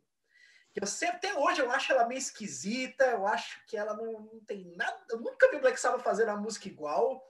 E eu teve um período aí da minha vida que eu ah, não gosto muito dessa música, não. Essa música é estranha. Hoje eu já aceito ela melhor, mas eu ainda acho ela estranha. E a abertura, velho, que é a Turn of the Night. Tá Turn of the Night. Meu. Qual, pô, velho? Não, para, para, presta atenção. Você é louco, velho. Ela é uma música, ela não tem muito padrão do Black Sabbath. Ela não é uma Neon Nights, tá ligado? Ela não tem um. Não. Neon Nights era uma música grandiosa, beleza. A Turn of the Night, ela parece que ela é meio divertidona, ela é mais alegre. E isso não é um ponto positivo. Ah, o Rafael já tá achando que eu tô criticando a música, gosto dela, caralho. Não! Não, não, é, só, só, só, um adendo, Ian, só um adendo. É que para mim, a Turn of the Night, ela é justamente uma segunda tentativa de Neon Nights. Você acha mesmo que é lá do B? É lá do... Não, não, ela é uma segunda tentativa. Ela, tipo assim, vem a Neon Knights, que é a do Heaven Hell, e ela meio que é como se fosse a Neon Knights do, do Mob Rules, sabe? Quer dizer? Sim, de certa maneira, porque ela é, uma daquela, ela é aquela vibe de abertura poderosa, tá ligado? Que Black Sabbath adaptou com, a, com, com o Dio nos vocais, ainda mais com música assim, um pouco mais rápida. Tanto a Neon Knights quanto a The Night são assim. Só que eu não sei, aquela Rush of the Thunder. não, é legal, só que você fala, mas isso não é Black Sabbath. Eu nunca vi o Black Sabbath fazer uma música assim, tá ligado? Então fica com bagulho. Sério mesmo, cara? Em compensação, puta que pariu, velho. Aí vem talvez, mano, na sequência, aquela música, velho, que se pá é a minha música Voodoo. favorita do Black Sabbath com o Dio nos vocais, que é Voodoo, bro. A interpretação do Dio, o riff dessa música, velho, e o equilíbrio dos dois, tá ligado? Aquele com o Dio cantando, aquela parte, velho, que ele vem, principalmente no final da música, Never Back, Never Turn. Bro, todo, eu escutei aqui, acho que eu escutei três vezes Mob Rules, tá ligado? As três vezes arrepiei, assim, escutando, velho. Foda, né? Foda. Cara, é foda, foda, foda. É magnífico, magnífico. A Sign of the Salt Cross, tá ligado? Que ela é uma. Tipo, não, não vou dizer que é a nova Heaven and Hell, mas ela é essa nova.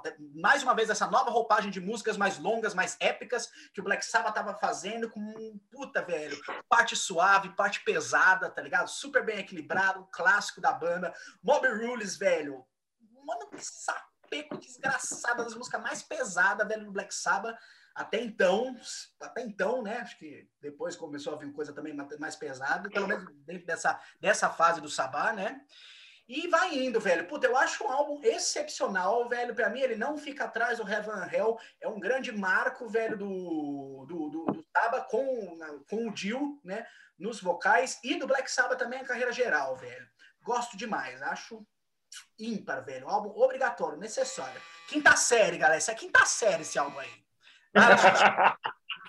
Total. Quinta série, Ian. Quinta série, Ian. Quinta, meu, quinta série, você tem que já manjar tudo, velho, do início ao fim, senão nasceu poser. concordo, concordo, concordo. Quem? Quem? Não entendi. Rafael Romanelli. Turn of the Night. Já vou, já vou causar com o Ian já. Já abre com ela. Cara, para mim é uma das melhores músicas do Black Sabbath. Como eu falei aqui agora há pouco, ela tem aquela até aquela vibe da Neon Nights, né? Aquela abertura de disco, né? Aquela música mais mais rápida, mais para cima, né, Mais para cima, eu acho que é... prefiro a Neon Nights ainda, vou ser sincero. Mas a Turn of the Nights também não, não fica ali embaixo não, cara. E, e, cara, você falou, o Ian falou um bagulho muito foda, The Sign of the Southern Cross, cara. Aí o bagulho azeda, hein, meu? Porque aí, aí mostra o negócio épico do, assim, do Black Sabbath e mostra, para mim, essa música, talvez muitos vão, vão me criticar por isso, mas ela é uma Heaven Hell evoluída, tá ligado, mano? Tipo, ela tem um bagulho ali para mais ali, tá ligado? Só que a Heaven Hell é mais clássica, óbvio, porque é Heaven Hell, enfim. Mas ela tem um negócio muito louco, cara. E a, a, a Falling of the Edge of the World, cara. Essa música aí tem um solo de guitarra do Tony Iommi que, na moral, tem a Over and Over, que tem um puta solo né, magnífico também. Nossa, maravilhoso. Disco inteiro. Mas essa música, ela, ela tem um negócio que o Tony Iommi, ele, ele, não sei, velho, explicar assim. Ele, ele faz um bagulho ali que, que é meio que... É, inexplicável no sentido de tipo de, de técnica até e, e, e, melodia, saca? É um negócio difícil, assim. Quem é guitarrista aí estiver vendo esse bagulho vai, vai entender o que eu tô falando, cara. A Culture é maravilhosa, Voodoo, não tenho o que falar. E tem um lance, cara, que esse disco ele é o primeiro disco Vini Epsi, né? Que o, o Heaven Hell Pode ser que eu esteja falando besteira, mas quem gravou foi o Bill Ward, mesmo ou não? É, foi o Bill Ward. Só o que apareceu na capa. Uhum. Ele gravou mesmo, né? Ele então, gravou. Aí, é, então. Aí entrou o Vinny Appice e tem o Jeff Nichols também no, no, no teclado. Nas tecladeiras, que é um cara que, que pro futuro, daí para frente, pro futuro do Black Sabbath, foi, foi um cara muito importante, né? Meu? Até na época Tony Martin e tal, né? Foi mesmo. Então, acho que o Vini, a ele, pôde, ele trouxe também uma vida nova para o Black Sabbath, eu acho, sabia? Porque o Bill Ward ele é um gênio, né? O, o cara tocar vai sair lindo, mas eu acho que no Heaven Hell ele, ele já, né? Acho não, né? Os caras mesmos falam que ele, que ele já estava de saco cheio, né? Não queria, para ele não estava legal com sem o Ozzy e aquela coisa toda, né? Aí quando você coloca um sangue novo na banda, traz um, né? Dá um up, né, meu, pro disco. Então acho que muito, muita, muita coisa do Mob Rules tá, tá, tá por conta dele, na minha opinião, assim, do Vini, que tipo trouxe uma batera nova, um negócio mais para cima, assim, em questão de até de ideias de composição de batera também, tá ligado? Então, um disco clássico, eu, eu não acho que ele é melhor que o Heaven and Hell, Nesse ponto, eu não acho que está no mesmo nível, que nem vocês falaram. Eu acho. Mas assim, mas assim, é aquele nível, tipo, sabe, é só um negocinho embaixo, assim, tá ligado, cara? Tá quase ali, mas não tá. o Heaven and Hell eu acho muito mais é, importante, assim, em, em, vários termos de composição, de várias coisas, tá ligado? Mas o Moby Rules é importantíssimo e é um disco que deve ser citado. O João escolheu muito, muito bem. O João escolheu muito bem e é um disco que eu acho que nessa nesse bate-papo nosso aqui ele não poderia passar ileso, tá ligado? Então, o João escolheu bem. O Moby Rules é um dos meus discos favoritos e eu amo esse disco aí. Tamo junto. Estreia, na verdade, do Black Sabbath com o Dio, né? Aqui a gente nunca teve. Teve já uma oh. porrada de Black Sabbath aqui, agora com o Dio, se não. Ah, não, teve o Heaven Hell. Teve... Não o álbum Heaven Hell, mas o The Devil You Know. Mas com Black Sabbath com o Dio, teve alguma aqui no programa não? The Devil You Know do Heaven Hell, né? Foi ah, aliás, ah, tá. aliás o, o Ian, falando, você falou do The Devil You Know. Para mim, o Mob Rules ele, o Devil You Know ele tem muito mais coisa do Mob Rules do que do Heaven Hell. Também acho. Tem mesmo, pior que tem mesmo. Também acho, concordo com você, velho. Concordo com você. Pô, as levadonas abaixão assim, fudido. E aí, Leonardo, Leonardo, conclua o rolê, velho. Você gosta desse álbum do Black Sabbath? Você acha que ele não é tão legal assim quanto a galera tá falando? Qual é a sua opinião sobre ele? Diga, diga. Mob Rules é magnífico, cara. É um disco maravilhoso. Eu amo muito esse disco. Vou no mesmo raciocínio, mais ou menos, aqui do Romanelli. Eu acho que pouquinho ali abaixo, essa é coisa pouca, você entendeu? É coisa pouca, cara. Tá um pouquinho ali abaixo. Heaven Hell também eu acho mais importante nesse sentido que a gente está falando de ser clássico e tudo mais. Mas é um disco importantíssimo, maravilhoso, cara. Vocês falaram, velho, Turn Up the Night. Eu acho um musicão sensacional. E para mim, logo de cara, eu já tenho uma observação nessa música com relação ao Dio. Porque o Dio, cara, ele é um vocalista, todo mundo sabe, ele é um absurdo, cara. E ele canta cada disco, apesar das características é, padrão dele é muito diferente um disco do outro. Ora ele está mais orgânico, ora ele está mais agressivo, ora ele está mais agudo, ora ele está mais grave. E nesse disco eu faço um paralelo com o Rising, que a gente falou há um tempo atrás aqui no programa, que ele está limpão, velho, agudo, assim, mas espetacular. Eu acho que ele está seguindo as técnicas vocais na régua, bicho, e está muito preciso ali. Eu vejo uma coisa mais orgânica, mais roots no Heavy and Hell. E aqui ele tá limpão, velho, agudo com puta feeling, cara. E o que vocês falaram também, uma coisa interessante do peso, né? Eu lembro quando eu ouvi o Mob Rules lá atrás, né, quando eu era bem moleque, e eu vim com essa referência, acho que até o Ia também mencionou, e o Romanelli também um pouco, é metal. Eu falava assim, ah, agora o Black Sabbath tá metal, metal, metal. Aí eu falava, mas como assim ele tá metal, metal, se o Black Sabbath é o metal, velho? Como assim, cara? Mas é... É mais ou menos o que o Ian falou, deles acompanharem a tendência e fazer aquilo que eles sabem dentro desse contexto, entendeu? Então é um disco realmente muito pesado, cara, muito pesado.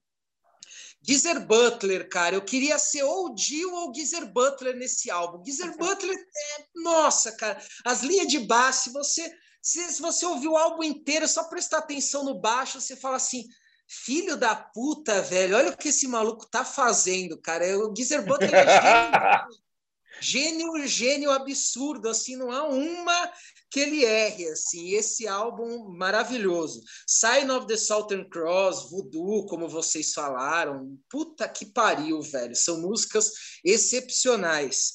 É, uma coisa também interessante a base sonora desse disco é, foi também a base que o Dio mais ou menos usou esse molde para fazer a carreira solo dele dali em diante. Eu acho que tem muito da carreira solo do Dio. Que, come, que, que, veio desse álbum, que não tem nada a ver com Rainbow, que não tem nada a ver com Heaven Hell, que não tem nada a ver com um Elf, mas tem uma, uma essência, uma base que vem daqui. Esse andamento dessas músicas, uma coisa que o Romanelli falou, a entrada do Vini Epsi, cara, porque a, a precisão que o Vini Epsi traz para as linhas de batera, porque realmente o Bill Ward é um grande baterista, só que é um cara mais livre, é um cara do rock and roll, é um cara mais expansivo, eu acho, na minha opinião. E a precisão, assim, essa conduçãozinha que o Vini Epsi vai estar tá, tá, tá. Que, que, cara, é um negócio que fala assim, puta, isso corrobora para ser heavy metal, esse álbum, assim, pri, pri, principalmente.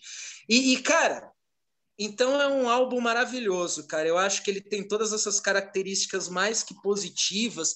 Ele também tem umas passagens meio obscuras, assim, que parece trilha sonora de filme, que veio, que foi também um pouquinho pro Born Again.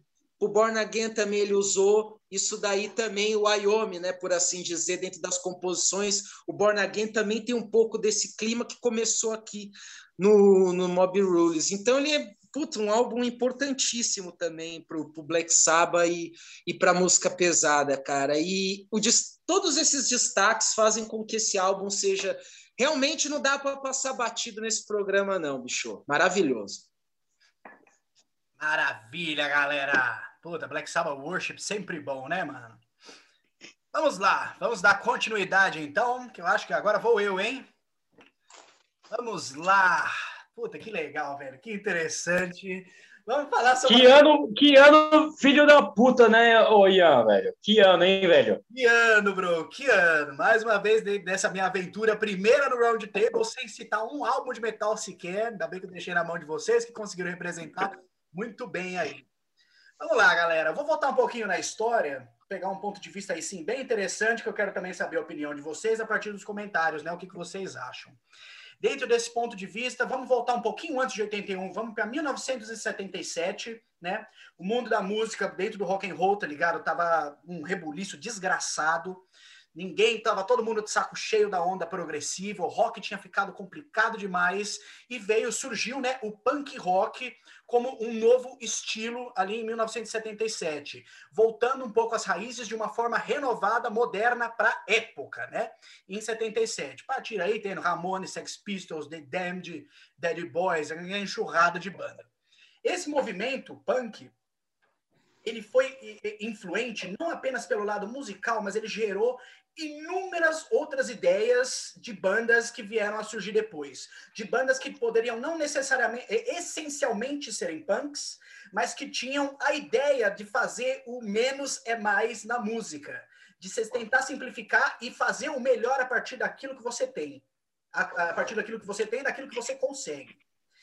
E a partir disso, em 1981, né, a gente aparece com o álbum do Stray Cats aí uh, auto-intitulado, né? Tem também, ou tem uma pode de outro nome, esqueci os outros nomes, né? Eu chamo ele de Stray Cats do Stray Cats, do ano Stray Cats também, que para mim facilita mais. que, meu, quebrou as pernas, velho, de todo mundo na época, porque a banda trouxe, velho, de volta o estilo rockabilly, né? Estilo clássico, velho, dos primórdios do rock and roll de anos 50, 60, com aquela repaginada mais moderna e a energia de 1977, daquele punk rock que tinha surgido. Não apenas isso, não satisfeitos, a banda criou uma imagem própria, saca? Com essa vibe meio vagabunda de gato de rua, saca? Meu, que ideia sensacional, velho. Os malucos, mano, lá de Nova York, tá ligado? Pegar, botar uma vibe de imagem, simplicidade beleza, se a gente vai falar do lado musical, vou chegar já já. Mas a gente vai, vamos pegar o, o trabalho, velho, do, do, do, de uma banda de rockabilly, é a essência, tá ligado? É o, o, o baixo gigante, velho, aquele baixo de, é, gigantesco, os caras tocando. Baixo de pau, baixo de baixo pau. De pau, isso, mano. Porra, velho, parte de bateria, mano. A bateria, das baterias de rockabilly é muito magnífico, né, velho? O bagulho é caixa, bumbo e chimbal, velho. Acabou. É caixa, boom, chimbal, acabou. E como que se faz, velho? Uma música tão boa, tão divertida, velho, tão dançante, com toda a essência ali, velho, dos primórdios do rock, velho, com essas. Simplesmente com isso. Na verdade, eu acho que a resposta ela tá na própria pergunta. É simplesmente com isso, quando você tem menos, que você consegue produzir mais. E é a partir disso, velho, que a gente tem hits, velho, como Stray Cat Strut, Rock This Town, inúmeras, velho. O álbum ele parece uma coletânea, tá ligado? Dentro dessa nova forma, velho, puxada pro início dos anos 80 de uma música, daquele rockabilly mais dinâmico, mais direcionado pra realidade que a galera tava vivendo ali anos 80, meu, anos 80, velho. Já, né, né, né, o bagulho era, foi feito no pré-hip, caralho. Já passou o tempo do hip, já veio música pesada, já veio Charles Manson. Viu? 81, velho. Aí os caras trouxeram mais para trás, né? É, eles vieram, pegaram aquilo de trás e trouxeram. Vamos fazer isso aqui agora? Vamos ver no que vai dar? Não é à toa, velho. Stray Cats é uma banda que ela tem todo o reconhecimento a partir do talento, da qualidade excepcional da música que criou, tá ligado? Merece todos os créditos. Banda revolucionária, divertida, importantíssima. Minha música favorita, só para dar um detalhe final, passar a bola para vocês, velho. Finalzinho, velho. A saideira com white saxofone. Que essa música é um sapeco, velho. Que meu saco te dá. Velho, que espetáculo, que espetáculo, meus amigos. Demais, mano. Tô muito curioso para saber a opinião de vocês. Quem vai começar? O senhor Rafael Romanelli. Que que Puta, obrigado, cara. Que eu, que eu não tô me aguentando aqui para falar de Stray Cats, cara. Não tô me aguentando aqui, cara. Até falei para você, né, Ian, meu, era, era um disco que eu escolhi, né? Até, né? E, e cara, a, a, acho que a primeira coisa que eu preciso dizer aqui nisso tudo, independente, é, assim, acima do disco, é que o, as uhum. pessoas, assim, eu sou guitarrista, tal, tudo mais, e as pessoas normalmente, o, o quem o cara é fã como guitarrista é ou o Jimi Hendrix, ou é o Ed Van Halen. Sabe quem é meu guitarrista favorito? É o Brian Setzer, cara. Ah, é o Setzer, bro. Te falo, cara, eu uso muita coisa do Brand Setzer na minha banda, no Live Metal. Nos zumbis nem se fala, porque tem muito, tem muito mais influência zumbis, porque tem coisas rockabilly. Cara, o Brand Setzer, para mim, ele é o rockstar, assim, perfeito. De palco, de voz, de tocar, de tudo, cara. O cara é foda, velho. O cara faz tudo. E, meu, e assim, né? o, o, time que o cara tem, né, meu, Lee Rocker na, na, nessa, na, né, no, no, no, baixo, né, no baixo de pau, o Slim Dink, meu, o cara usa o... Saca, o cara toca bateria de pé, vai tomar no cu, né, meu? Quem já viu o show do Stray Cats, você vê que o cara tá com aquela bateriazinha ali, ele sai correndo no fim do palco, pula a bateria por cima e dá um ataque ali, o cara arregaça, tá ligado? Meu? Os caras são foda. E esse primeiro disco do Stray Cats, uma coisa que você falou que, assim, eu já ia falar de qualquer jeito, é que ele é uma coletânea, sem, sem querer ser, né? ele é uma coletânea, tá ligado, cara? É... Porra... É... Rock This Town, né, cara? É um dos maiores clássicos da história do rock and roll, da história da música do rock and roll, né? This Town é uma coisa que ninguém pode contestar sobre essa música, né, cara? Ela é um clássico, ela é aquilo e já era. O, voltando um pouco, quem está falando de jazz, eu até falei do do jazz, que eu, eu, não sou um fã de jazz, de ouvir música jazz pura. O Brian Setzer, ele tem muito do jazz, velho. Muito do jazz. Mas também tem muito do blues, mas também tem muito do country, tá ligado? e do rock and roll em si. Então, cara, eu lembro de eu, de eu tentar tocar músicas do Stray Cats na guitarra e parecer que eu não sabia tocar guitarra. Eu travava. Olha travava. Eu toco guitarra há 20 anos, eu travava, cara. Ia tocar coisa do Brasil, eu travava, cara. Não sabia falar. Tipo assim, que... sabe que nem quando você vai falar outra língua? Tipo, o que, que é isso, velho? Tá ligado? É, é impressionante, a, cara. A, a malandragem não, cara, não é assim. A malandragem é, é um fato grande do Stray Cat. Tá mas não é só isso. Tem uma bagagem muito, muito maior por trás, tá ligado? Da música do Stray Cats, cara. E, e, esse disco aqui, ele, ele traz isso, assim, de uma forma... É... A própria música Stray Cats Strut, né? Que tem aquele clipe fantástico ali, meio gato malaco, né, cara? Lembra até umas coisas do Tom e Jerry. Lembra aqueles desenhos do Tom e Jerry? Antigo, assim, total. Chuva, total. Do, do Manda-Chuva. Tem umas coisas assim, total. sabe? né? Rock the Style, Runaway Boys, um clássico, né, cara? Clássico total. É, Trouble Talking Baby. É, é, um disco que, que e, e, é muito louco, porque essa influência da música dos anos 50 que o Stray Cats traz, esse, esse revival, na verdade, é um revival, né? Por mais que seja uma coisa dos anos 80, é um revival dos anos 50, daquela coisa do topete, aquela coisa meio greasy, né, que o pessoal idealizava ali, do John Travolta, os caralho. É, eu acho que é uma coisa que nenhuma outra banda trouxe até hoje, tá ligado? Da forma que o Stray Cats trouxe. Assim, existem várias bandas que seguem esse estilo, né, do, do rockabilly, até Psycho entre outras coisas. Mas o Stray Cats ele trouxe a essência daquilo dos anos 50, que era o Roy Orbison, Elvis Presley, entre outras coisas. Até tem até muito de Johnny Cash, tem muita coisa aí, tá ligado, envolvida. Só que eles trouxeram de uma forma que é real, só que eles, num certo ponto, para a época, levando em conta que é menos de 81, moderna, entendeu o que eu quero dizer? Para a época. Então, eles renovaram essa música antiga, entendeu, cara? De 80. E que, e que o, Stray Cats segue até hoje, né? Que eles voltaram recentemente. E o Brian Setzer, é que tem o Brian Setzer Orquestra, que é aquelas músicas do filme do Máscara, sabe? Aquelas coisas hollywoodiana, é, fanfarrona, safadeza, né, meu?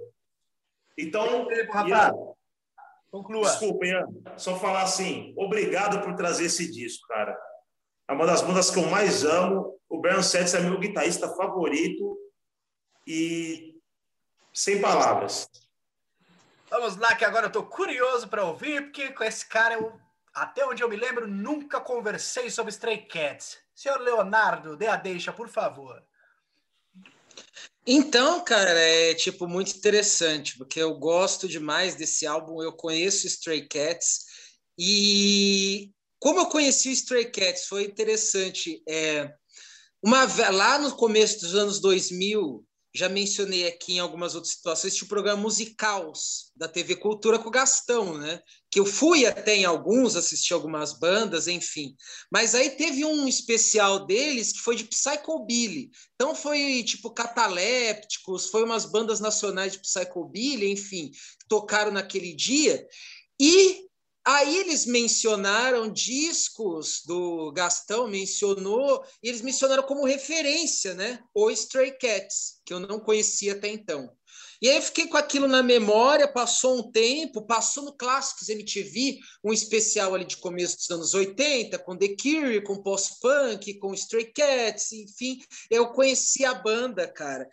E aí bateu essa coisa, cara, extremamente interessante que o Stray Cats trouxe, né, velho, para a música, né?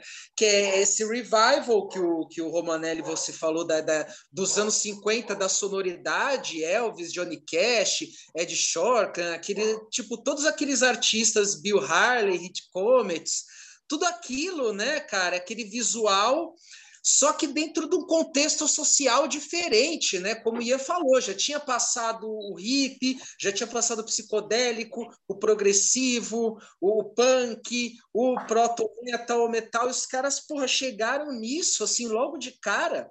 E é impressionante quando a gente vê a história do Stray Cats, porque logo de cara também a mídia já ficou de olho, porque foi uma repaginada e uma revolução ali também, querendo ou não, da música e da estética que os caras levaram. Então, tipo, as revistas, os produtores, já logo de cara falou: porra, esses caras aí é embaçado, velho. Olha o que os caras estão fazendo nessa época, em 81, com todo aquele contexto que.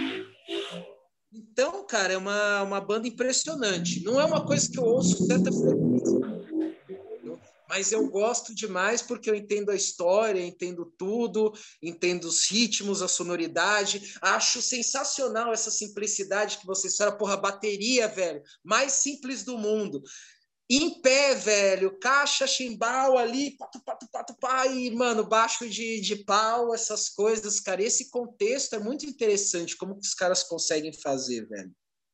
E é agradável demais ouvir, cara. Eu gosto muito, assim, não ouço frequência, como eu falei, mas é agradável. Se alguém colocar, velho, eu não vou reclamar em momento algum, velho.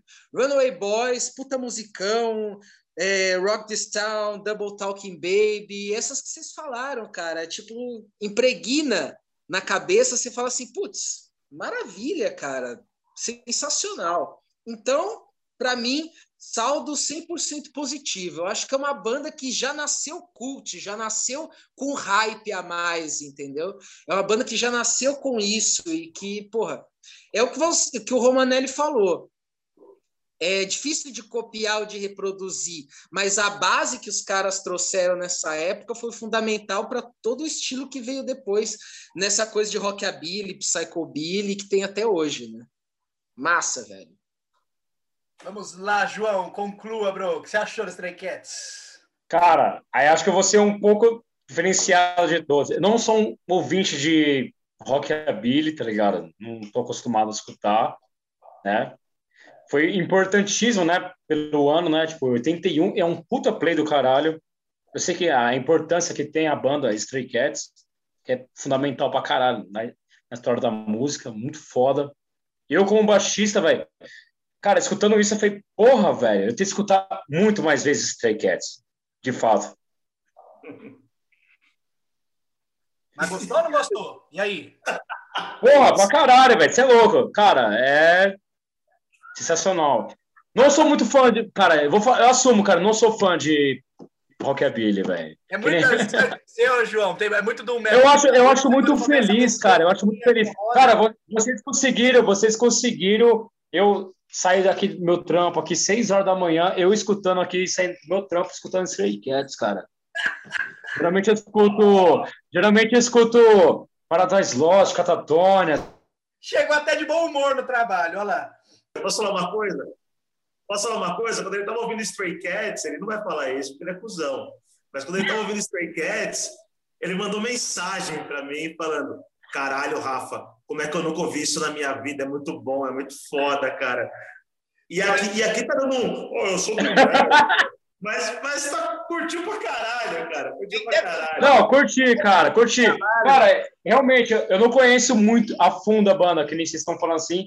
Mas, pô, pra você ver que 81, a banda não é de 81, é, é o primeiro álbum, é isso? É, deve ser 79, se eu não me engano, veio da, veio da leva punk. É, né? a, a, a cara, é que nem o, o Leonardo tá, citou, cara. Mano, olha a bagagem que os caras pegaram desde as antigas e chegar nesse momento, parecia que os caras já tava, tipo, já, tipo, mano, já tava engatilhado a fazer isso, velho. Verdade. Putz, é tipo, é verdade. parecia já. É álbum. Primeiro álbum, vi com uma um álbum, velho. Essa, e, cara, e esse álbum aí, na minha opinião, cara, assim, nem, eu não sou, tipo assim, vocês são mais conhecedores da banda, mas do meu ponto de vista é uma coletânea, cara, na boa.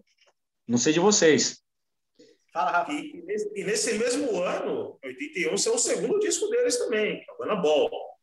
É de 81 também, né?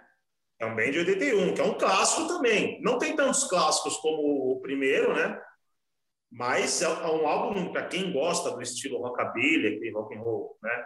Clássico. Uhum. É um puta de um disco, tá ligado, cara? O Stray Cats é, é que nem eu falei, os, os caras eles souberam trazer de volta aquela essência dos anos 50 no melhor estilo possível, mas que ao mesmo tempo, num certo ponto, soava muito pesado também, sabia? Mesmo com as, com as guitarras, é, digamos, clean, entre aspas, né? Um show pesado. Se você catar um show do Stray Cats ou do Brian Setzer para ver no YouTube ou num DVD, sei lá o que for, você vai ver que não é brincadeira, não, meu. É um negócio cabuloso, cara. Não, você vê que tem uma influência até, tipo, mano, que os punk chegaram já, né? Tipo, depois, né? Pós, né? Você vê que o bagulho é. Tá ali, velho. Exato, essa, essa linha do punk, velho, vem mais ou menos nessa vibe da energia e de quebrar os padrões, tá ligado? Que o Stray Cats conseguiu trazer para a época. Agora, uma coisa que eu fiquei curioso, João, que eu queria ver, você que deve chegar, vai pro trabalho ouvindo Paradise Lost, deve chegar mó triste, chateado, assim. Você deve ter chegado mó feliz no trabalho, assim, depois Stray Cats. E aí, galera, tudo bem? Vamos trabalhar? Cara, assumo, assumo que, cara, vamos dizer, cara, eu fiquei feliz sim, cara. Fiquei, mano, fiquei, fiquei. Mas, cara, assim, eu fico feliz também escutando Paradise Lost também. É, justo, justo, eu também fico. Também fico. Eu não sei se você gosta de Paradise Lost. É, é difícil, gosto, e gosto não gosto. Tem coisa que eu gosto, tem coisa ah! que eu não gosto. Difícil. É, deixa pro próximo canal. Deixa pro próximo, exato, velho. ah, que beleza, recording process. Maravilha, galera. Vamos lá, então, vamos dar continuidade aí dentro desse rolê. Senhor Romanelli, o que, que você trouxe para nós? Qual foi o outro álbum que você trouxe? Inglaterra, né? Claro, óbvio, Inglaterra. Aí tem que trazer os pais da porra toda, né? Judas Priest. Só que é um disco polêmico, hein? É um disco polêmico. Que muitos amam e muitos odeiam. E muitos também é meio que marromeno, assim. Tá Ama, mas odeia. Point of Entry. Então, pois é, Point of Entry é um disco que veio depois do British Steel, né? É um clássico absoluto, ninguém pode questionar sobre isso, né? O que, que, você vai, que, que você vai falar de um disco que tem Breaking the Law, Metal Gods, Living After Midnight? É quase uma ofensa falar mal desse disco, né? E é uma época que o Judas Priest eles estavam começando a... Aliás, o Beat Steel já engatilhou muito no mercado americano, né, cara? Eles trouxeram músicas mais comerciais, né? Que já que, que não tinha nada a ver com, muito com as músicas dos anos 70 do Judas Priest, né? Que eram mais, mais undergrounds, pode-se dizer assim, não sei. E aí o, o British Steel foi, uma, foi, um disco que explodiu, né? Na carreira do Judas Priest. E eles falaram, pô, se, se isso deu certo, vamos fazer mais certo ainda, né? Vamos ser mais comercial ainda. E vieram o Point of Entry. Só que não deu tão certo quanto o British Steel, né? No mercado americano. É, deu, deu também, né? Vendeu legal. É, deu, mas não deu, né? Mas... Porque, porque depois do British Steel, do, do, aliás, desculpa, do Point of Entry, veio o Screaming for Vengeance. É, né? Aí ele fica abaixo, né? Aí... Exatamente, ele tá no meio sinistro ali, né? Esse disco, né, cara? Só que assim, temos que falar, né, que tem clássicos desse disco que até hoje são tocados, né? Como Red Out the Highway, alguns shows, é, Desert Plains, né, Hot Rocking, e outras que são mais lá do B, digamos assim, que também eu acho maravilhosas, como Don't Go, Eternal Cycles, é, Troubleshooter, On The Run. Tem umas que eu acho, Solar Angels, tem umas que eu acho bem ruimzinha, tipo You Say Yes, que eu acho bem sem vergonha. E tem ah, até um... E tem até um bônus dela, que é muito foda, que surgiu nas versões remaster, que é a Thunder Road, que é uma música muito heavy metal, tá ligado? E, e eu acho que esse disco, ele é o Judas quase dando uma deslizada, mas mesmo assim eles estão de pé, tá ligado? Ele é aquela coisa meio que mais marromeno, sabe? É um disco legal, importante, tem vários clássicos, é uma música mais simplificada, né? Do Judas Priest comparado aos, aos discos anteriores. A performance vocal do Rob Halford eu acho, eu já acho o contrário do que é o instrumental. Eu acho que ela já, ela já mostra coisas diferentes do que os outros discos, até dos anos 70 trouxe, tá ligado, cara? De de, de um, certo ponto, podem me massacrar, mas até meio do lance pop, cara. Tem muita coisa ali e que não desmerece, pelo fato de falar que, que é pop, tá ligado? Não desmerece. As guitarras são bem mais simplificadas, né? Do, do Glenn do King Dog, mas mesmo assim com um grande, meu, muito bem feito, né, cara? As guitarras do Judas sempre foram muito bem feitas, né, cara? Independente de época, é, o Judas sempre trabalhou muito bem as guitarras. É, tem, tem o Dave Holland na bateria, que é um cara que que já entrou na banda no, na, na, ideia mesmo de simplificar o som da banda, né? Antes tinha aqueles caras lesbinks, que eram os caras mais aqueles caras loucos anos 70, que já faziam as paradas muito mais loucas. Aqui eles já tinham essa ideia. Então acho que o, tem muitos artistas, inclusive conhecidos, que, que não gostam, né, do Point of Entry. Barry King, os caras da época já falaram que, que, que acham o Point of Entry, tipo assim, o pior disco do Judas. Um é umas fitas. Assim. Tem umas fitas assim, né, cara? Eu não acho, cara. Eu acho que. E, e, me marcou muito. Tem uns clipes que marcam muito nesse disco, né, cara? A capa marca muito, né, cara? A capa.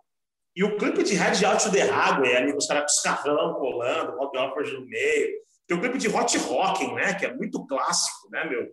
Os caras no palco, é, o microfone pegando fogo, aí tem tipo só. só tem cinco noiaba ali de Iron Maiden agitando, é tipo umas coisas muito é muito clássica do heavy metal, né? Então acho que sem querer acabou virando um disco clássico e na minha opinião é um ótimo disco. Não acho um dos melhores do Judas Priest, mas é um ótimo disco que tem muita coisa boa, tanto tanto das músicas mais clássicas como das músicas mais é, lá do B, assim, né? Maravilha, mano. Leonardo, que você acha, velho? Pode Fentry? Bom demais, cara, mas é, é, mais ou menos isso daí que, que o Romanelli falou. Eu acho um ótimo disco do Judas, cara. Eu gosto de Judas, assim, aí vai que vai. Para mim, assim, o melhor é o Defenders, mas, porra, é... Ah, concordo, concordo, concordo. vai! Mas olha, cara, é muito álbum bom, muito disco bom, e eu acho que esse tá entre eles, porque tem a questão também que quando eu comecei a ouvir esse álbum, eu não tinha noção do que ele representava para a época. Então eu vi sem essa coisa, sem esse preconceito, entre aspas. E aí eu via esses clássicos e, e os clipes também na MTV e tudo, e falava, nossa, velho, isso aqui é um descasso. Clipe da Hot Rock, cara, com o Rafa, os caras malhando, o microfone pega fogo, velho. Puta, isso é metal, velho, tá certo. É, tem que ser assim, velho. Então, para mim, ele já começou com uma grande referência do Judas Priest.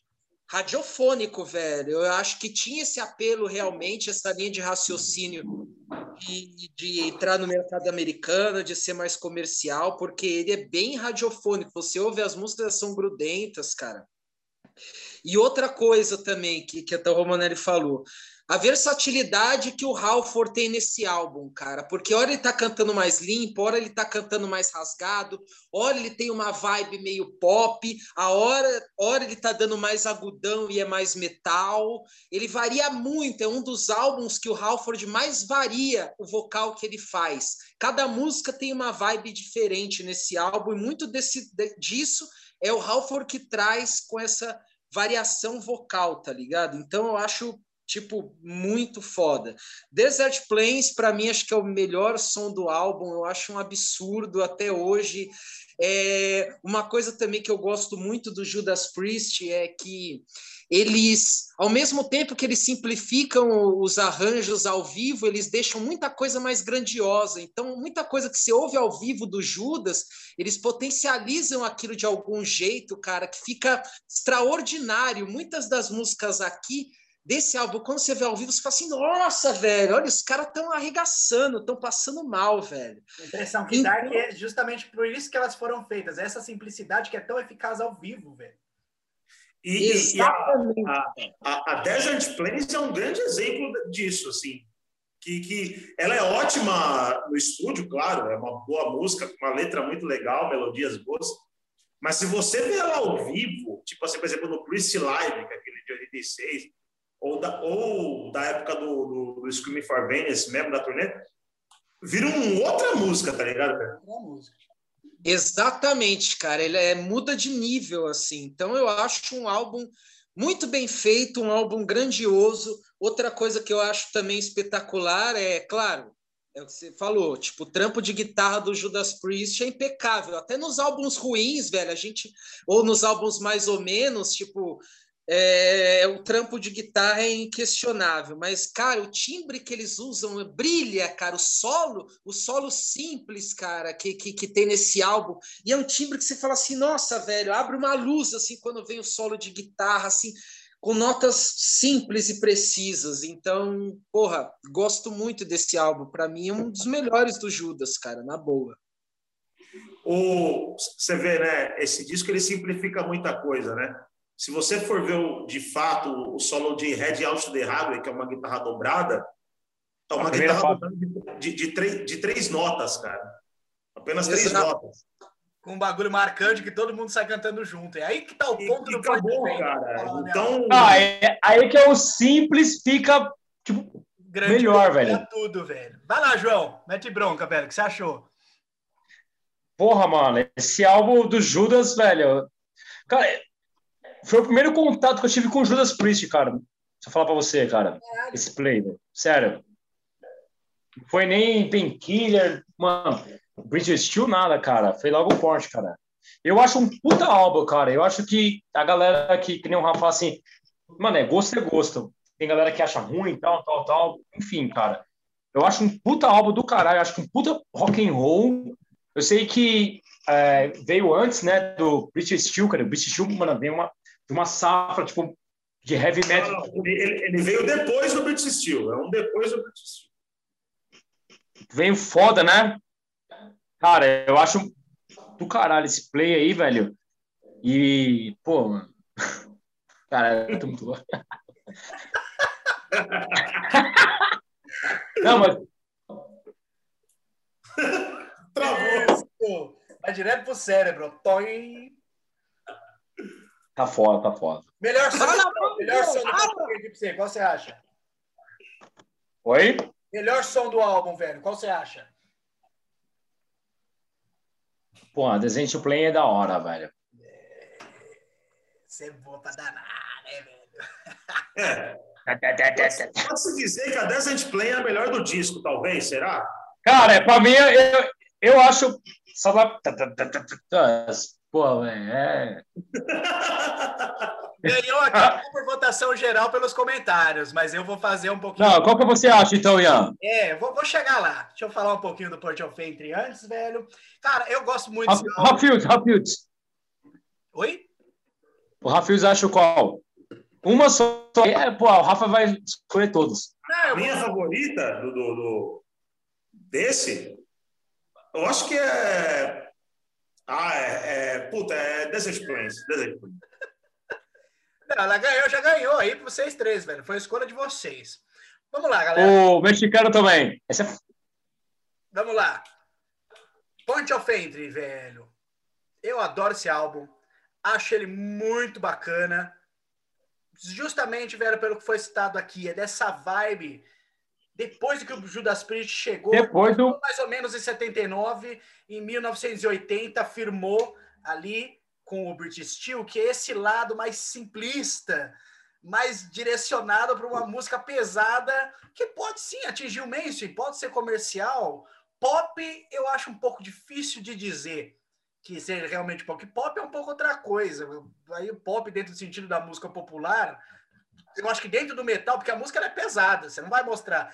Breaking the Law é pop comparado a Exciter, só que não é Breaking the Law, você não vai mostrar para sua avó Breaking the Law igual você vai mostrar a música pop, entendeu? então, é o pop dentro daquele nicho que o próprio, Black, o próprio Judas Priest criou, saca? E o Point of Entry, ele, tipo, ele foi, parece que um passo um pouquinho mais além ali do British Steel. Mesma maneira que o Romaneira comentou, parece que a banda sentiu o gostinho do negócio no British Steel, falar, pô, vamos ver nesse Point of Fate, vamos fazer umas músicas mais divertidas. E, e, meu, é super legal, velho. Pô, é mó bacana. Eu entendo por um lado, tá ligado? A galera que critica, o pessoal do Slayer, tá ligado? Que já devia devia estar numa vibe. Se pá, em 81, se eu escutasse o Point of Entry, eu também ia ficar meio, ah, sei não, hein? Aqui os caras estão meio foda. Mas... Depois, de, depois disso, aí os caras vai tipo, Exato. Como a gente chegou, velho, puta, umas duas, três gerações depois uh, da época em que esse disco foi julgado ou criticado, a gente só pega coisa boa, entendeu? Porque as opiniões elas já estavam formadas, a gente pegou tudo redondinho aqui. E vamos falar a verdade, velho. Também você não tem que ficar pensando muito num álbum que tem música como Heading Out to the Highway, que tem música. Meu, vai balançar a cabeça. Rock, velho. Rock, velho. Vai balançar a cabeça e cala a boca, velho. É heavy metal nessa porra. Você gosta, você não gosta, tá ligado? É rock and roll e heavy metal. É, tem algumas coisas interessantes aí que eu acho dentro do Point of Entry, né? De coisas positivas e negativas que eu acho bacana assim de puxar. Uh, porque para um álbum assim que dentro do lado A ele começa totalmente simples, totalmente direto, com música marcante que para mim é mais eficaz ainda ao vivo, apesar que eu também gosto em estúdio. A gente tem aí uns detalhes, velho, de músicas como uh, vamos pegar Desert Plains, por exemplo, que ela ela tem aquele ar de uh, road movie, saca? Aquela música de estrada, velho. E é uma música tão bonita, com arranjo tão fodido, velho, com a linha vocal tão marcante. Oh. Caralho, velho. Olha onde o Judas Priest, olha que nível interessante que o Judas Priest chegou. Não lembro se eles fizeram alguma música nessa linha antes. Eu acho que não. Depois chegaram a, fazer. Agora, antes, eu acho que não. Mas me fala a memória agora, tem que pensar. De estrada. Isso, música de estrada. E depois a minha favorita desse álbum, velho, que ele é, é parece até um peixe meio fora d'água assim dentro do álbum, que é a Solar Angels, velho. Eu não sei explicar para vocês exatamente o que acontece quando eu escuto essa música. Ela tem uma roupagem ela não é épica, parece que é épica, mas ela não é épica. Ela, ela é uma, parece uma dramatização no meio do álbum de uma música meio angelical, meio maluca, sei lá, velho.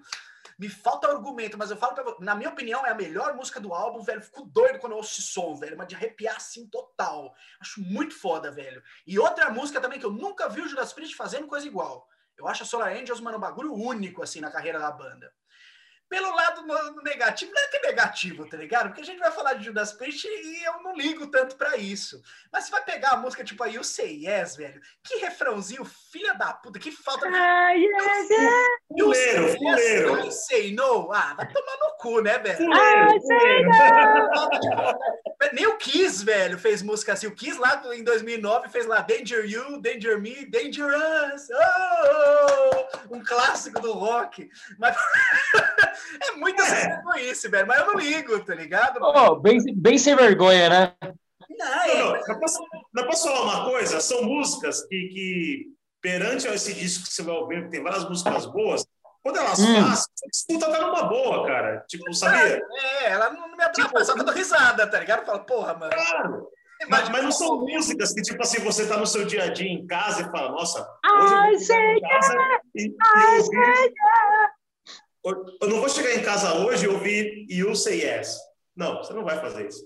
Tá não, mas ia ser legal tocar se eles tocar essa música ao vivo. Eles não tocam porque eles mesmos sabem não, que fizeram aquilo na faculdade. Mas imagina o público inteiro, you say, aí todo mundo. Ah, ah esse aí todo mundo. Não.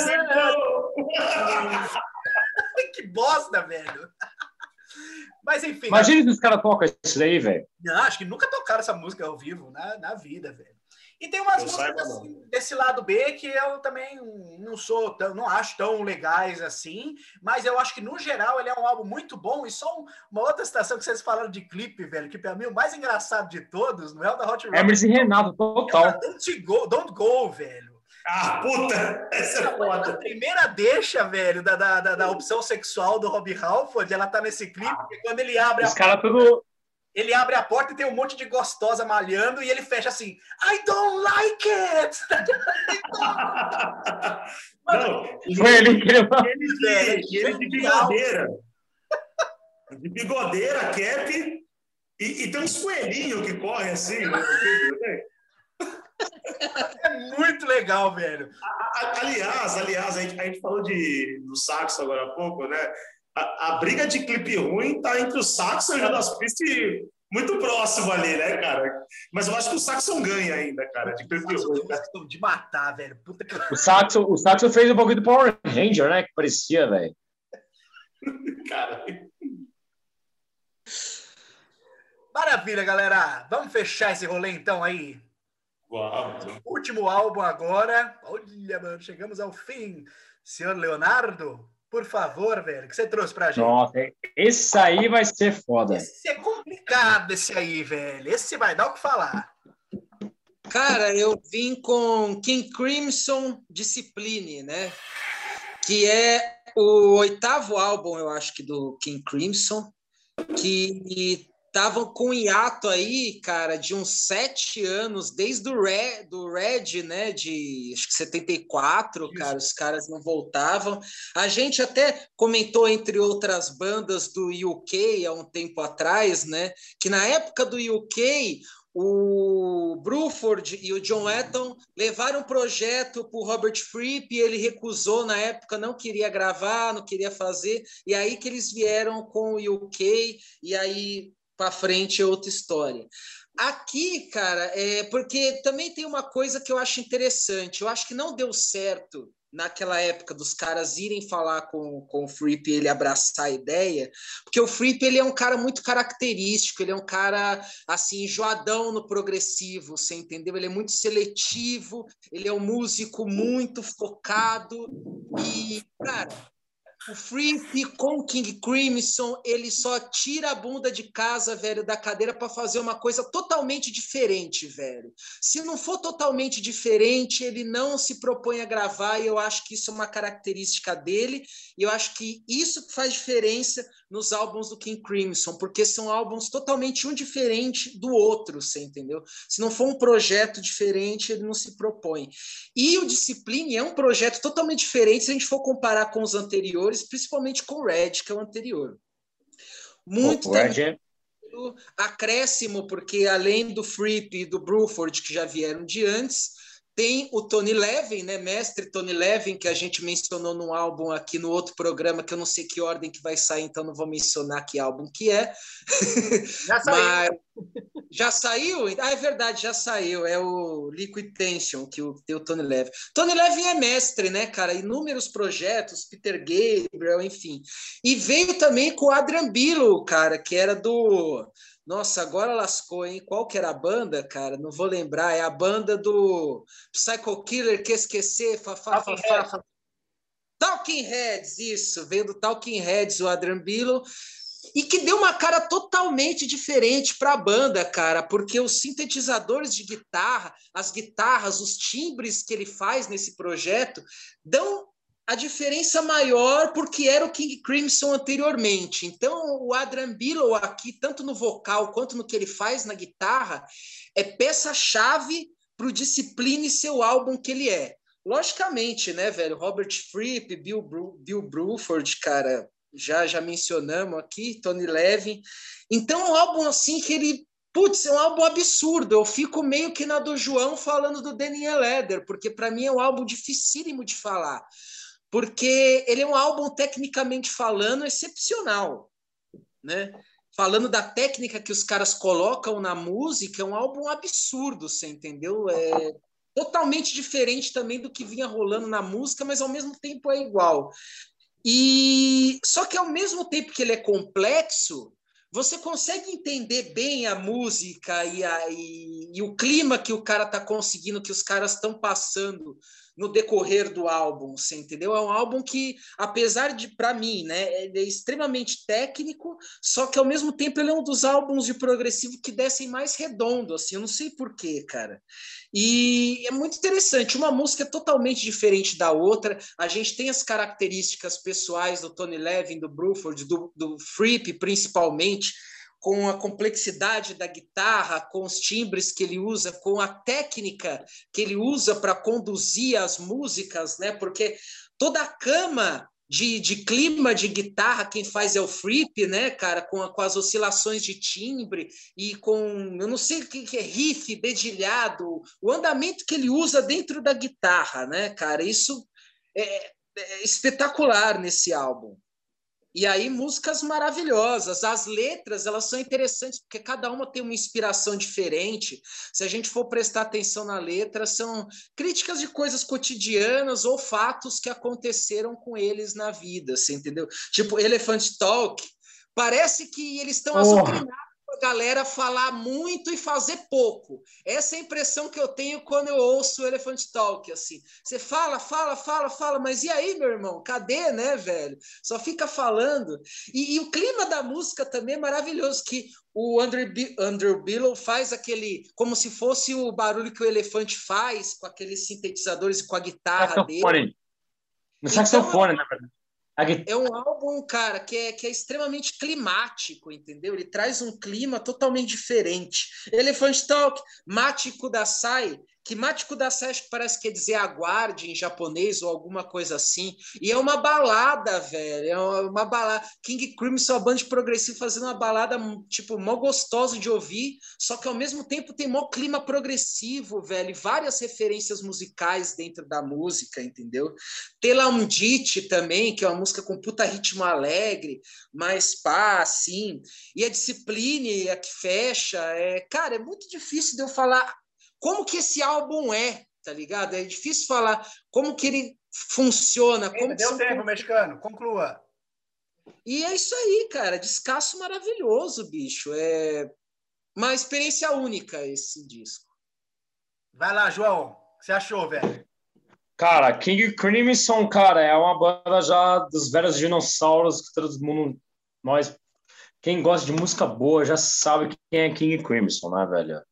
Né? Os, os velhos dinossauros, velho, do progressivo, do rock and roll. Quem gosta de Jethro de Genesis e pô, Zappa, sabe que é da mesma bagagem, da mesma mala que a gente vai viajar, né? Porra, legal, cara, se pegar esse ano 81, né, velho? Você vê que 81 é um ano tão, tão monstro, cara, musicalmente, que a gente pegou justamente uns lados viajeira, cara. Legal. Porra, esse álbum, o mexicano, vocês pegou. Eu achava que era o Red, na hora que eu vi o Red final, não. Era o outro, velho. Red é foda pra caralho, mas o outro terceirão. Elephant Talk, cara, que é a mais conhecida, velho. Porra, velho. Fudido, mano. É um progressivo com jazz, velho. E mistura, por incrível que pareça, tem muito heavy metal, cara. Os caras têm uma mescla de heavy metal, velho. King Crimson, velho. Cara, então, velho, é. Eu vejo assim, tipo, o King Crimson, cara, é uma banda tão recheada de jazz, blues, rock and roll e metal, velho. Em 81 você vê como, como é que é, que os caras fizeram. Maravilha, mano. Vamos lá, vamos lá, velho. Porra. Esse eu vou botar tempinho aqui, que se pá, tem bastante coisa para falar, velho. Vou começar Fala dizendo mesmo. assim, velho, que esse álbum do King Crimson, ele, da- da- escutando ele agora nessa leva, tá ligado? Ele foi um álbum que ele deixou para mim mais pergunta do que resposta. Depois que eu Eita, terminei porra. a ele, eu fiquei assim, mano, Pra mim também. que foi isso, velho? Assim, Ian, olhando, olhando pra sua cara, você é retardado. Imagina você falando sobre King Crimson, isso que eu queria ver. Eu, mano, eu ta- tava com dúvidas quando você escolheu mexicano o álbum, se eu já tinha escutado ele antes, né? E eu dei uma caçada, assim, no meu, no, no meu Last FM, né? Que o Last FM, ele, tá- lá tem tudo registrado. E aí, sim, de fato, eu já tinha escutado ele. Talvez tenha sido recomendação do Marlon, ele deve ter falado na minha orelha. Totalmente. Enfim, eu, assim, já tinha escutado o álbum antes, velho, mas a impressão que eu tive foi a primeira vez, assim, né, que eu peguei pra ouvir agora, porque o choque que eu tive, velho, ah, não apenas inicial, assim, com o álbum, mas no decorrer, ele foi uma coisa muito difícil, assim, de descrever, velho. E uma daquelas sensações, assim, mais lindas, velho, que eu acho que é só essa porra desse programa atrás, tá ligado? Porque às vezes sozinho, velho, eu não ia conseguir escutar isso. Não, escutar isso. Cara, não, eu gosto de King Crimson, né? Eu gosto da eu gosto principalmente do Red e do, do clássico, né? O In the Court of the Crimson King e alguns álbuns. Olha, ô, ô, acho que o Red, é- pra mim, na minha opinião, acho que é o melhor, cara. Na minha opinião, cara, desculpa atravessar aí. Acho que o Red é foda, velho. Então, velho, escutando esse álbum, tá ligado? Eu, mano, a minha boca ela foi pro chão, velho. Falando esse início, eu falei, pô, isso é baixo. Isso que tá começando ali no Elephant Talk, velho, isso é um baixo, né? E foi passando música, foi da maneira que você falou, velho. Cada música era numa vibe diferente. Eu tenho uma coisa, né, que eu sou muito chato, assim, com álbuns, velho, que eu prezo por uma coisa muito que é o foco dentro do que uma banda precisa ter, velho, na hora do lançamento, saca? Para uma direção e a partir disso, velho, você conseguir você co- colocar influências diferentes ali para, sei lá, dar um tempero. Agora, com esse álbum é uma outra história, velho, porque é King Crimson, é Robert Fripp, velho, com Tony Leve no baixo, e toda a música parece. O álbum, inicialmente, ele não parece ser tão focado assim, mas, cara, toda a música que passa, uma que vai passando atrás da outra, elas são brilhantes, velho. Elas são incríveis, com uma forma nova de progressiva, atualizada ali para os anos 80, né? Porque não existe algo assim nos anos 70, velho. Nunca ouvi nada igual, não do próprio King Crimson, de qualquer outra banda. E, puta, vou até um pouco além, velho. Na verdade, eu nunca ouvi nada igual isso na minha vida. Só que diferente do Egberto uh, Monstrosity lá, velho, esse aqui, mano, esse aqui eu achei maravilhoso, velho.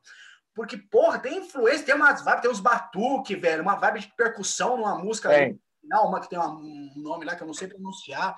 Essa Mata Kudasai, velho, que você falou, essa balada, velho, só que é uma balada com aquele lance meio progressivo, meio esquisito. Algumas músicas, elas não têm, elas não são cantadas, né? Ela parece que são apenas umas, umas falas, assim, meio soltas, que criam um clima totalmente diferente, totalmente único. Bro, velho, eu fiquei, mano, sem respirar, assim, velho, escutando esse álbum, tá ligado? Eu falei, mano, e cada música vinha uma surpresa nova. Ele acabou no momento certo, é 45 minutos de álbum, assim que tem que ser álbum de rock progressivo, porra. Não tem que 45 minutos. termina em 45 minutos é porque tem coisa boa por vir, cara. Cara, é... choque, velho. Choque. Eu acho que a primeira vez que eu escutei, eu devo ter escutado ele com o meu cu, ao invés de escutar com a orelha, tá ligado? Porque eu nem dei bola, não prestei atenção, devia estar tá fazendo uma alguma outra coisa, sei lá, velho. Porque, mano, a presença que. O, que bateu isso aqui para mim agora é, é, indescritível, velho. Eu não consigo dizer com palavras. Tá, velho. Eu não, ainda, tenho, não, ainda não tenho uma opinião tão formada. Isso que eu tô falando para vocês é a partir de duas escutas, tá ligado? Que eu tive. Em outro programa a gente se pá, velho, daqui a um ano, vamos comentar disso de novo, velho, porque, meu, que descasso, velho, que descasso, ó. Rafael, por favor, velho, passa a bola, passa a bola aí para você, conclua, meu bro. Cara, esse disco, ele, assim, eu conheço o Piggy Crimson, uma banda óbvia, né, cara? Quem é do, do rock and roll, do meio, pelo menos ouviu falar, né? Alguma vez na vida, né? Acho que até o Saxon fez um cover do Pink Crimson, foi eu tô viajando? Ainda tá fez, fez, fez, fez o. Ground, fez a Court of Crimson King. Isso, que é uma, Pitaff, né? muito louca, assim. E, e, eu conheci o King Crimson por causa desse cover, porque eu, eu não, de fato, não, não tinha conhecimento da banda, assim, né, meu? Assim, né? Aí, eis que surge essa oportunidade de ouvir, né, esse disco aí, né, cara, o Display, né? Cara, aí eu, eu vi a, a, o título né, da primeira música, Elefante Talk, né, cara? Eu falei, meu, a, a, viagem é certa aqui, né, cara? Mas um negócio muito louco, né, cara? E, cara, a música é muito boa, velho. E, e, digo mais, cara, tem um negócio, não sei se os caras fazem na alavanca da guitarra, não sei, que parece um elefante, não é isso, cara? Na alavanca, é tem sax, né? É. O Drambilo, ele é mestre, cara. Você precisa ver... É, o, o, o, guitarrista é o Robert Fripp, é isso, né? Hã? O guitarrista, o nome dele é Robert Fripp. O guitarra, o principal da banda, é o Robert Fripp, só que o Andrew Billow, que é o vocal e também guitarra, ele que faz a maioria desses barulhinhos com sintetizadores com a equipe de guitarra que ele tem. Ele é um vocal e guitarra exímio. Então você vê ao vivo, quem faz essa sonoridade é ele. Beleza. É, ele é que... é uma informação que eu não sabia, né? É por isso que eu até perguntei aqui. Porque eu achei isso maravilhoso, cara. O elefante na guitarra, eu achei foda, tá cara, tá ligado, cara? O, o baixo do, do King Crimson, você é louco, velho. E, e, a música em si é do caralho. Uma coisa que o Ian, o Ian falou muito importante é as linhas de baixo. Né? É, é um negócio. A linha de baixo é monstro, velho. É um negócio que, assim, é, a gente às vezes escutava aqueles Led Zeppelin antigos, sabe? Que o John fazia um monte de coisa que é totalmente fora. Do... É, Parece o King Crimson, os caras estão tá fazendo, não. Parece que é fora de contexto, mas não é, né, meu? Porque é, é tanta coisa, né, cara? E aqui é tipo isso, só que dobrado, tá ligado? É uns negócios muito loucos, cara. E, e aí, meu, aí eu vi a, a, a, Eu tô vendo aqui, né? Tô colando porque, enfim, não tenho conhecimento. A frame by frame, muito legal. Mas aí quando chegou nessa. É, desculpa se eu falar a pronúncia errada, é Mate Kudasai, é isso? Isso. Cara, que música. Essa música mexeu comigo, velho. Vou te falar que esse som aí. Eu tava aqui, eu tava de boa, tava fazendo uns trampos aqui que faz de design. E fiquei ouvindo, né, meu? O primeiro disco que veio de tudo que a gente escolheu foi justamente esse do King Crimson, né, cara? Cara, essa música aí, ela tem uma sintonia, ela tem um negócio. Ela parece que é uma balada, não sei se eu tô falando besteira, ela, é, que quase não tem vocais, mas quando o bagulho entra assim, cara, e, e, e entraria o que, o que seria, entre aspas, o refrão, cara, nossa, vou te falar real, cara, tocou na minha alma, assim, cara. A, a, a Discipline, né? Não, foi Essa? a Mate Kudasai, a Mate Kudasai. Cara, Pra mim, a, a Discipline foi foda, que é um instrumental lá, um zom, nossa, e, e tem um metal no meio, né? Faixa título, velho. Minha nossa. É, é, Não, Discipline. É, é, você vê, de todos isso que a gente conversou agora, até dos que eu próprio escolhi, esse é um disco que eu tô falando, tipo, faixa por faixa. Porque, como vocês falaram aí, tanto o Ticano quanto o Ian, é, é muito é muito individual, né, cada faixa desse disco, né, cara? É muito é uma experiência muito única cada faixa desse disco, né, cara? Um minuto, Rafa. Beleza. Então, só para concluir aí, já que tem um minuto, é, a Elephant Talk e a Mático da Sai são as minhas favoritas. A Discipline, que é a última, cara, é a última, né? Isso. Isso. É foda, assim, não dá para estender, mas é foda e, tipo, é um disco que eu não conhecia, agradeço por conhecer aqui, e mais a, a própria banda King Crimson mesmo, que, que eu sempre ouvi, sempre tive referências muito fortes dela, até o Amilcar, o Dr. Spite, me fala muito do Crimson. Ele sempre falou muito para mim. E eu nunca dei, talvez, uma devida atenção. E agora, ouvindo aqui nessa oportunidade do programa, achei foda e recomendo. E com certeza vou ouvindo muito mais. Maravilha! Aí, galera! Concluímos, velho! Terminamos aí, quinta temporada Roundtable Forever, acaba com um épico aí. É, o King Crimson aí foi unanimidade, unanimidade, né? Todo mundo pirou. Legal, velho. Rafael Romanelli, João Ribeiro, João não tá por aí, mas vai ouvir depois. Agradeço demais, meus amigos, a presença de vocês. Sensacional, velho. Que legal, mano. Que legal. Tava na hora, tava na hora já. Mas agora, meus amigos, vamos nos preparar, porque olha o que temos aqui. É o sorteio. Vamos ver. Ai, mexe essa porra, caralho! Ah! Vamos ver o que vai sair daqui, que vai sair desse ano. Primeiro episódio da sexta temporada. Vamos ver que ano que vai sair. É, tem anos 70 pra caralho ainda pra sair. Qual vai sair, ô Leonardo? 77. Qual vai sair, ô Romanelli? 72. Já foi. Já foi. Não? Ah, não. 73. Já foi. Então 78. Já foi. Já Porra, 77. Ele foi o mesmo mexicano. Não, 77 não.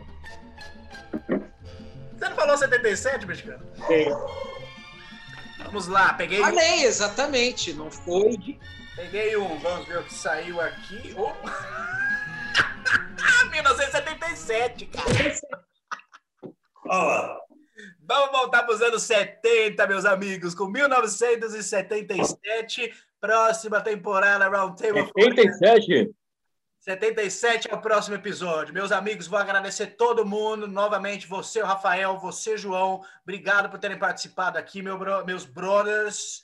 Leonardo, velho, sempre aqui me acompanhando nessa jornada da música maluca. Todo mundo que acompanhou o canal até aqui, galera, sigam a gente lá no Instagram. Curte lá no YouTube, velho. Pô, a galera fica assistindo o vídeo, não curte a gente lá na porra. É, lá, é de lá que a gente vai ganhar os milhões para comprar o nosso navio. Ou, ou comprar, pagar o Running Wild para tocar o setlist até o Masquerade, pô. precisa- Vocês E aí, a gente vai trazer o Renoir e traz para o Brasil e para cá. Pô, esse é Running Wild só até o Masquerade, mas não sei se vou levar até aí, não. Acho que eu vou mais é ter medo de avião. Pô, mas você já tá na Alemanha, você já tá com o Renoir aí. Ok, fico com medo de avião, velho. Ô, seu cuzão, você já tá com, você já tá com o Renoir aí. Vamos ver, toma. Vamos ver. Não é não é tão fácil assim, não, viu, João? Não é tão fácil assim, não, velho. Você, já tá com o Renoir, cara. Não, rock and roll é chato. você já tá com o Rock and Roll aí. tanto não.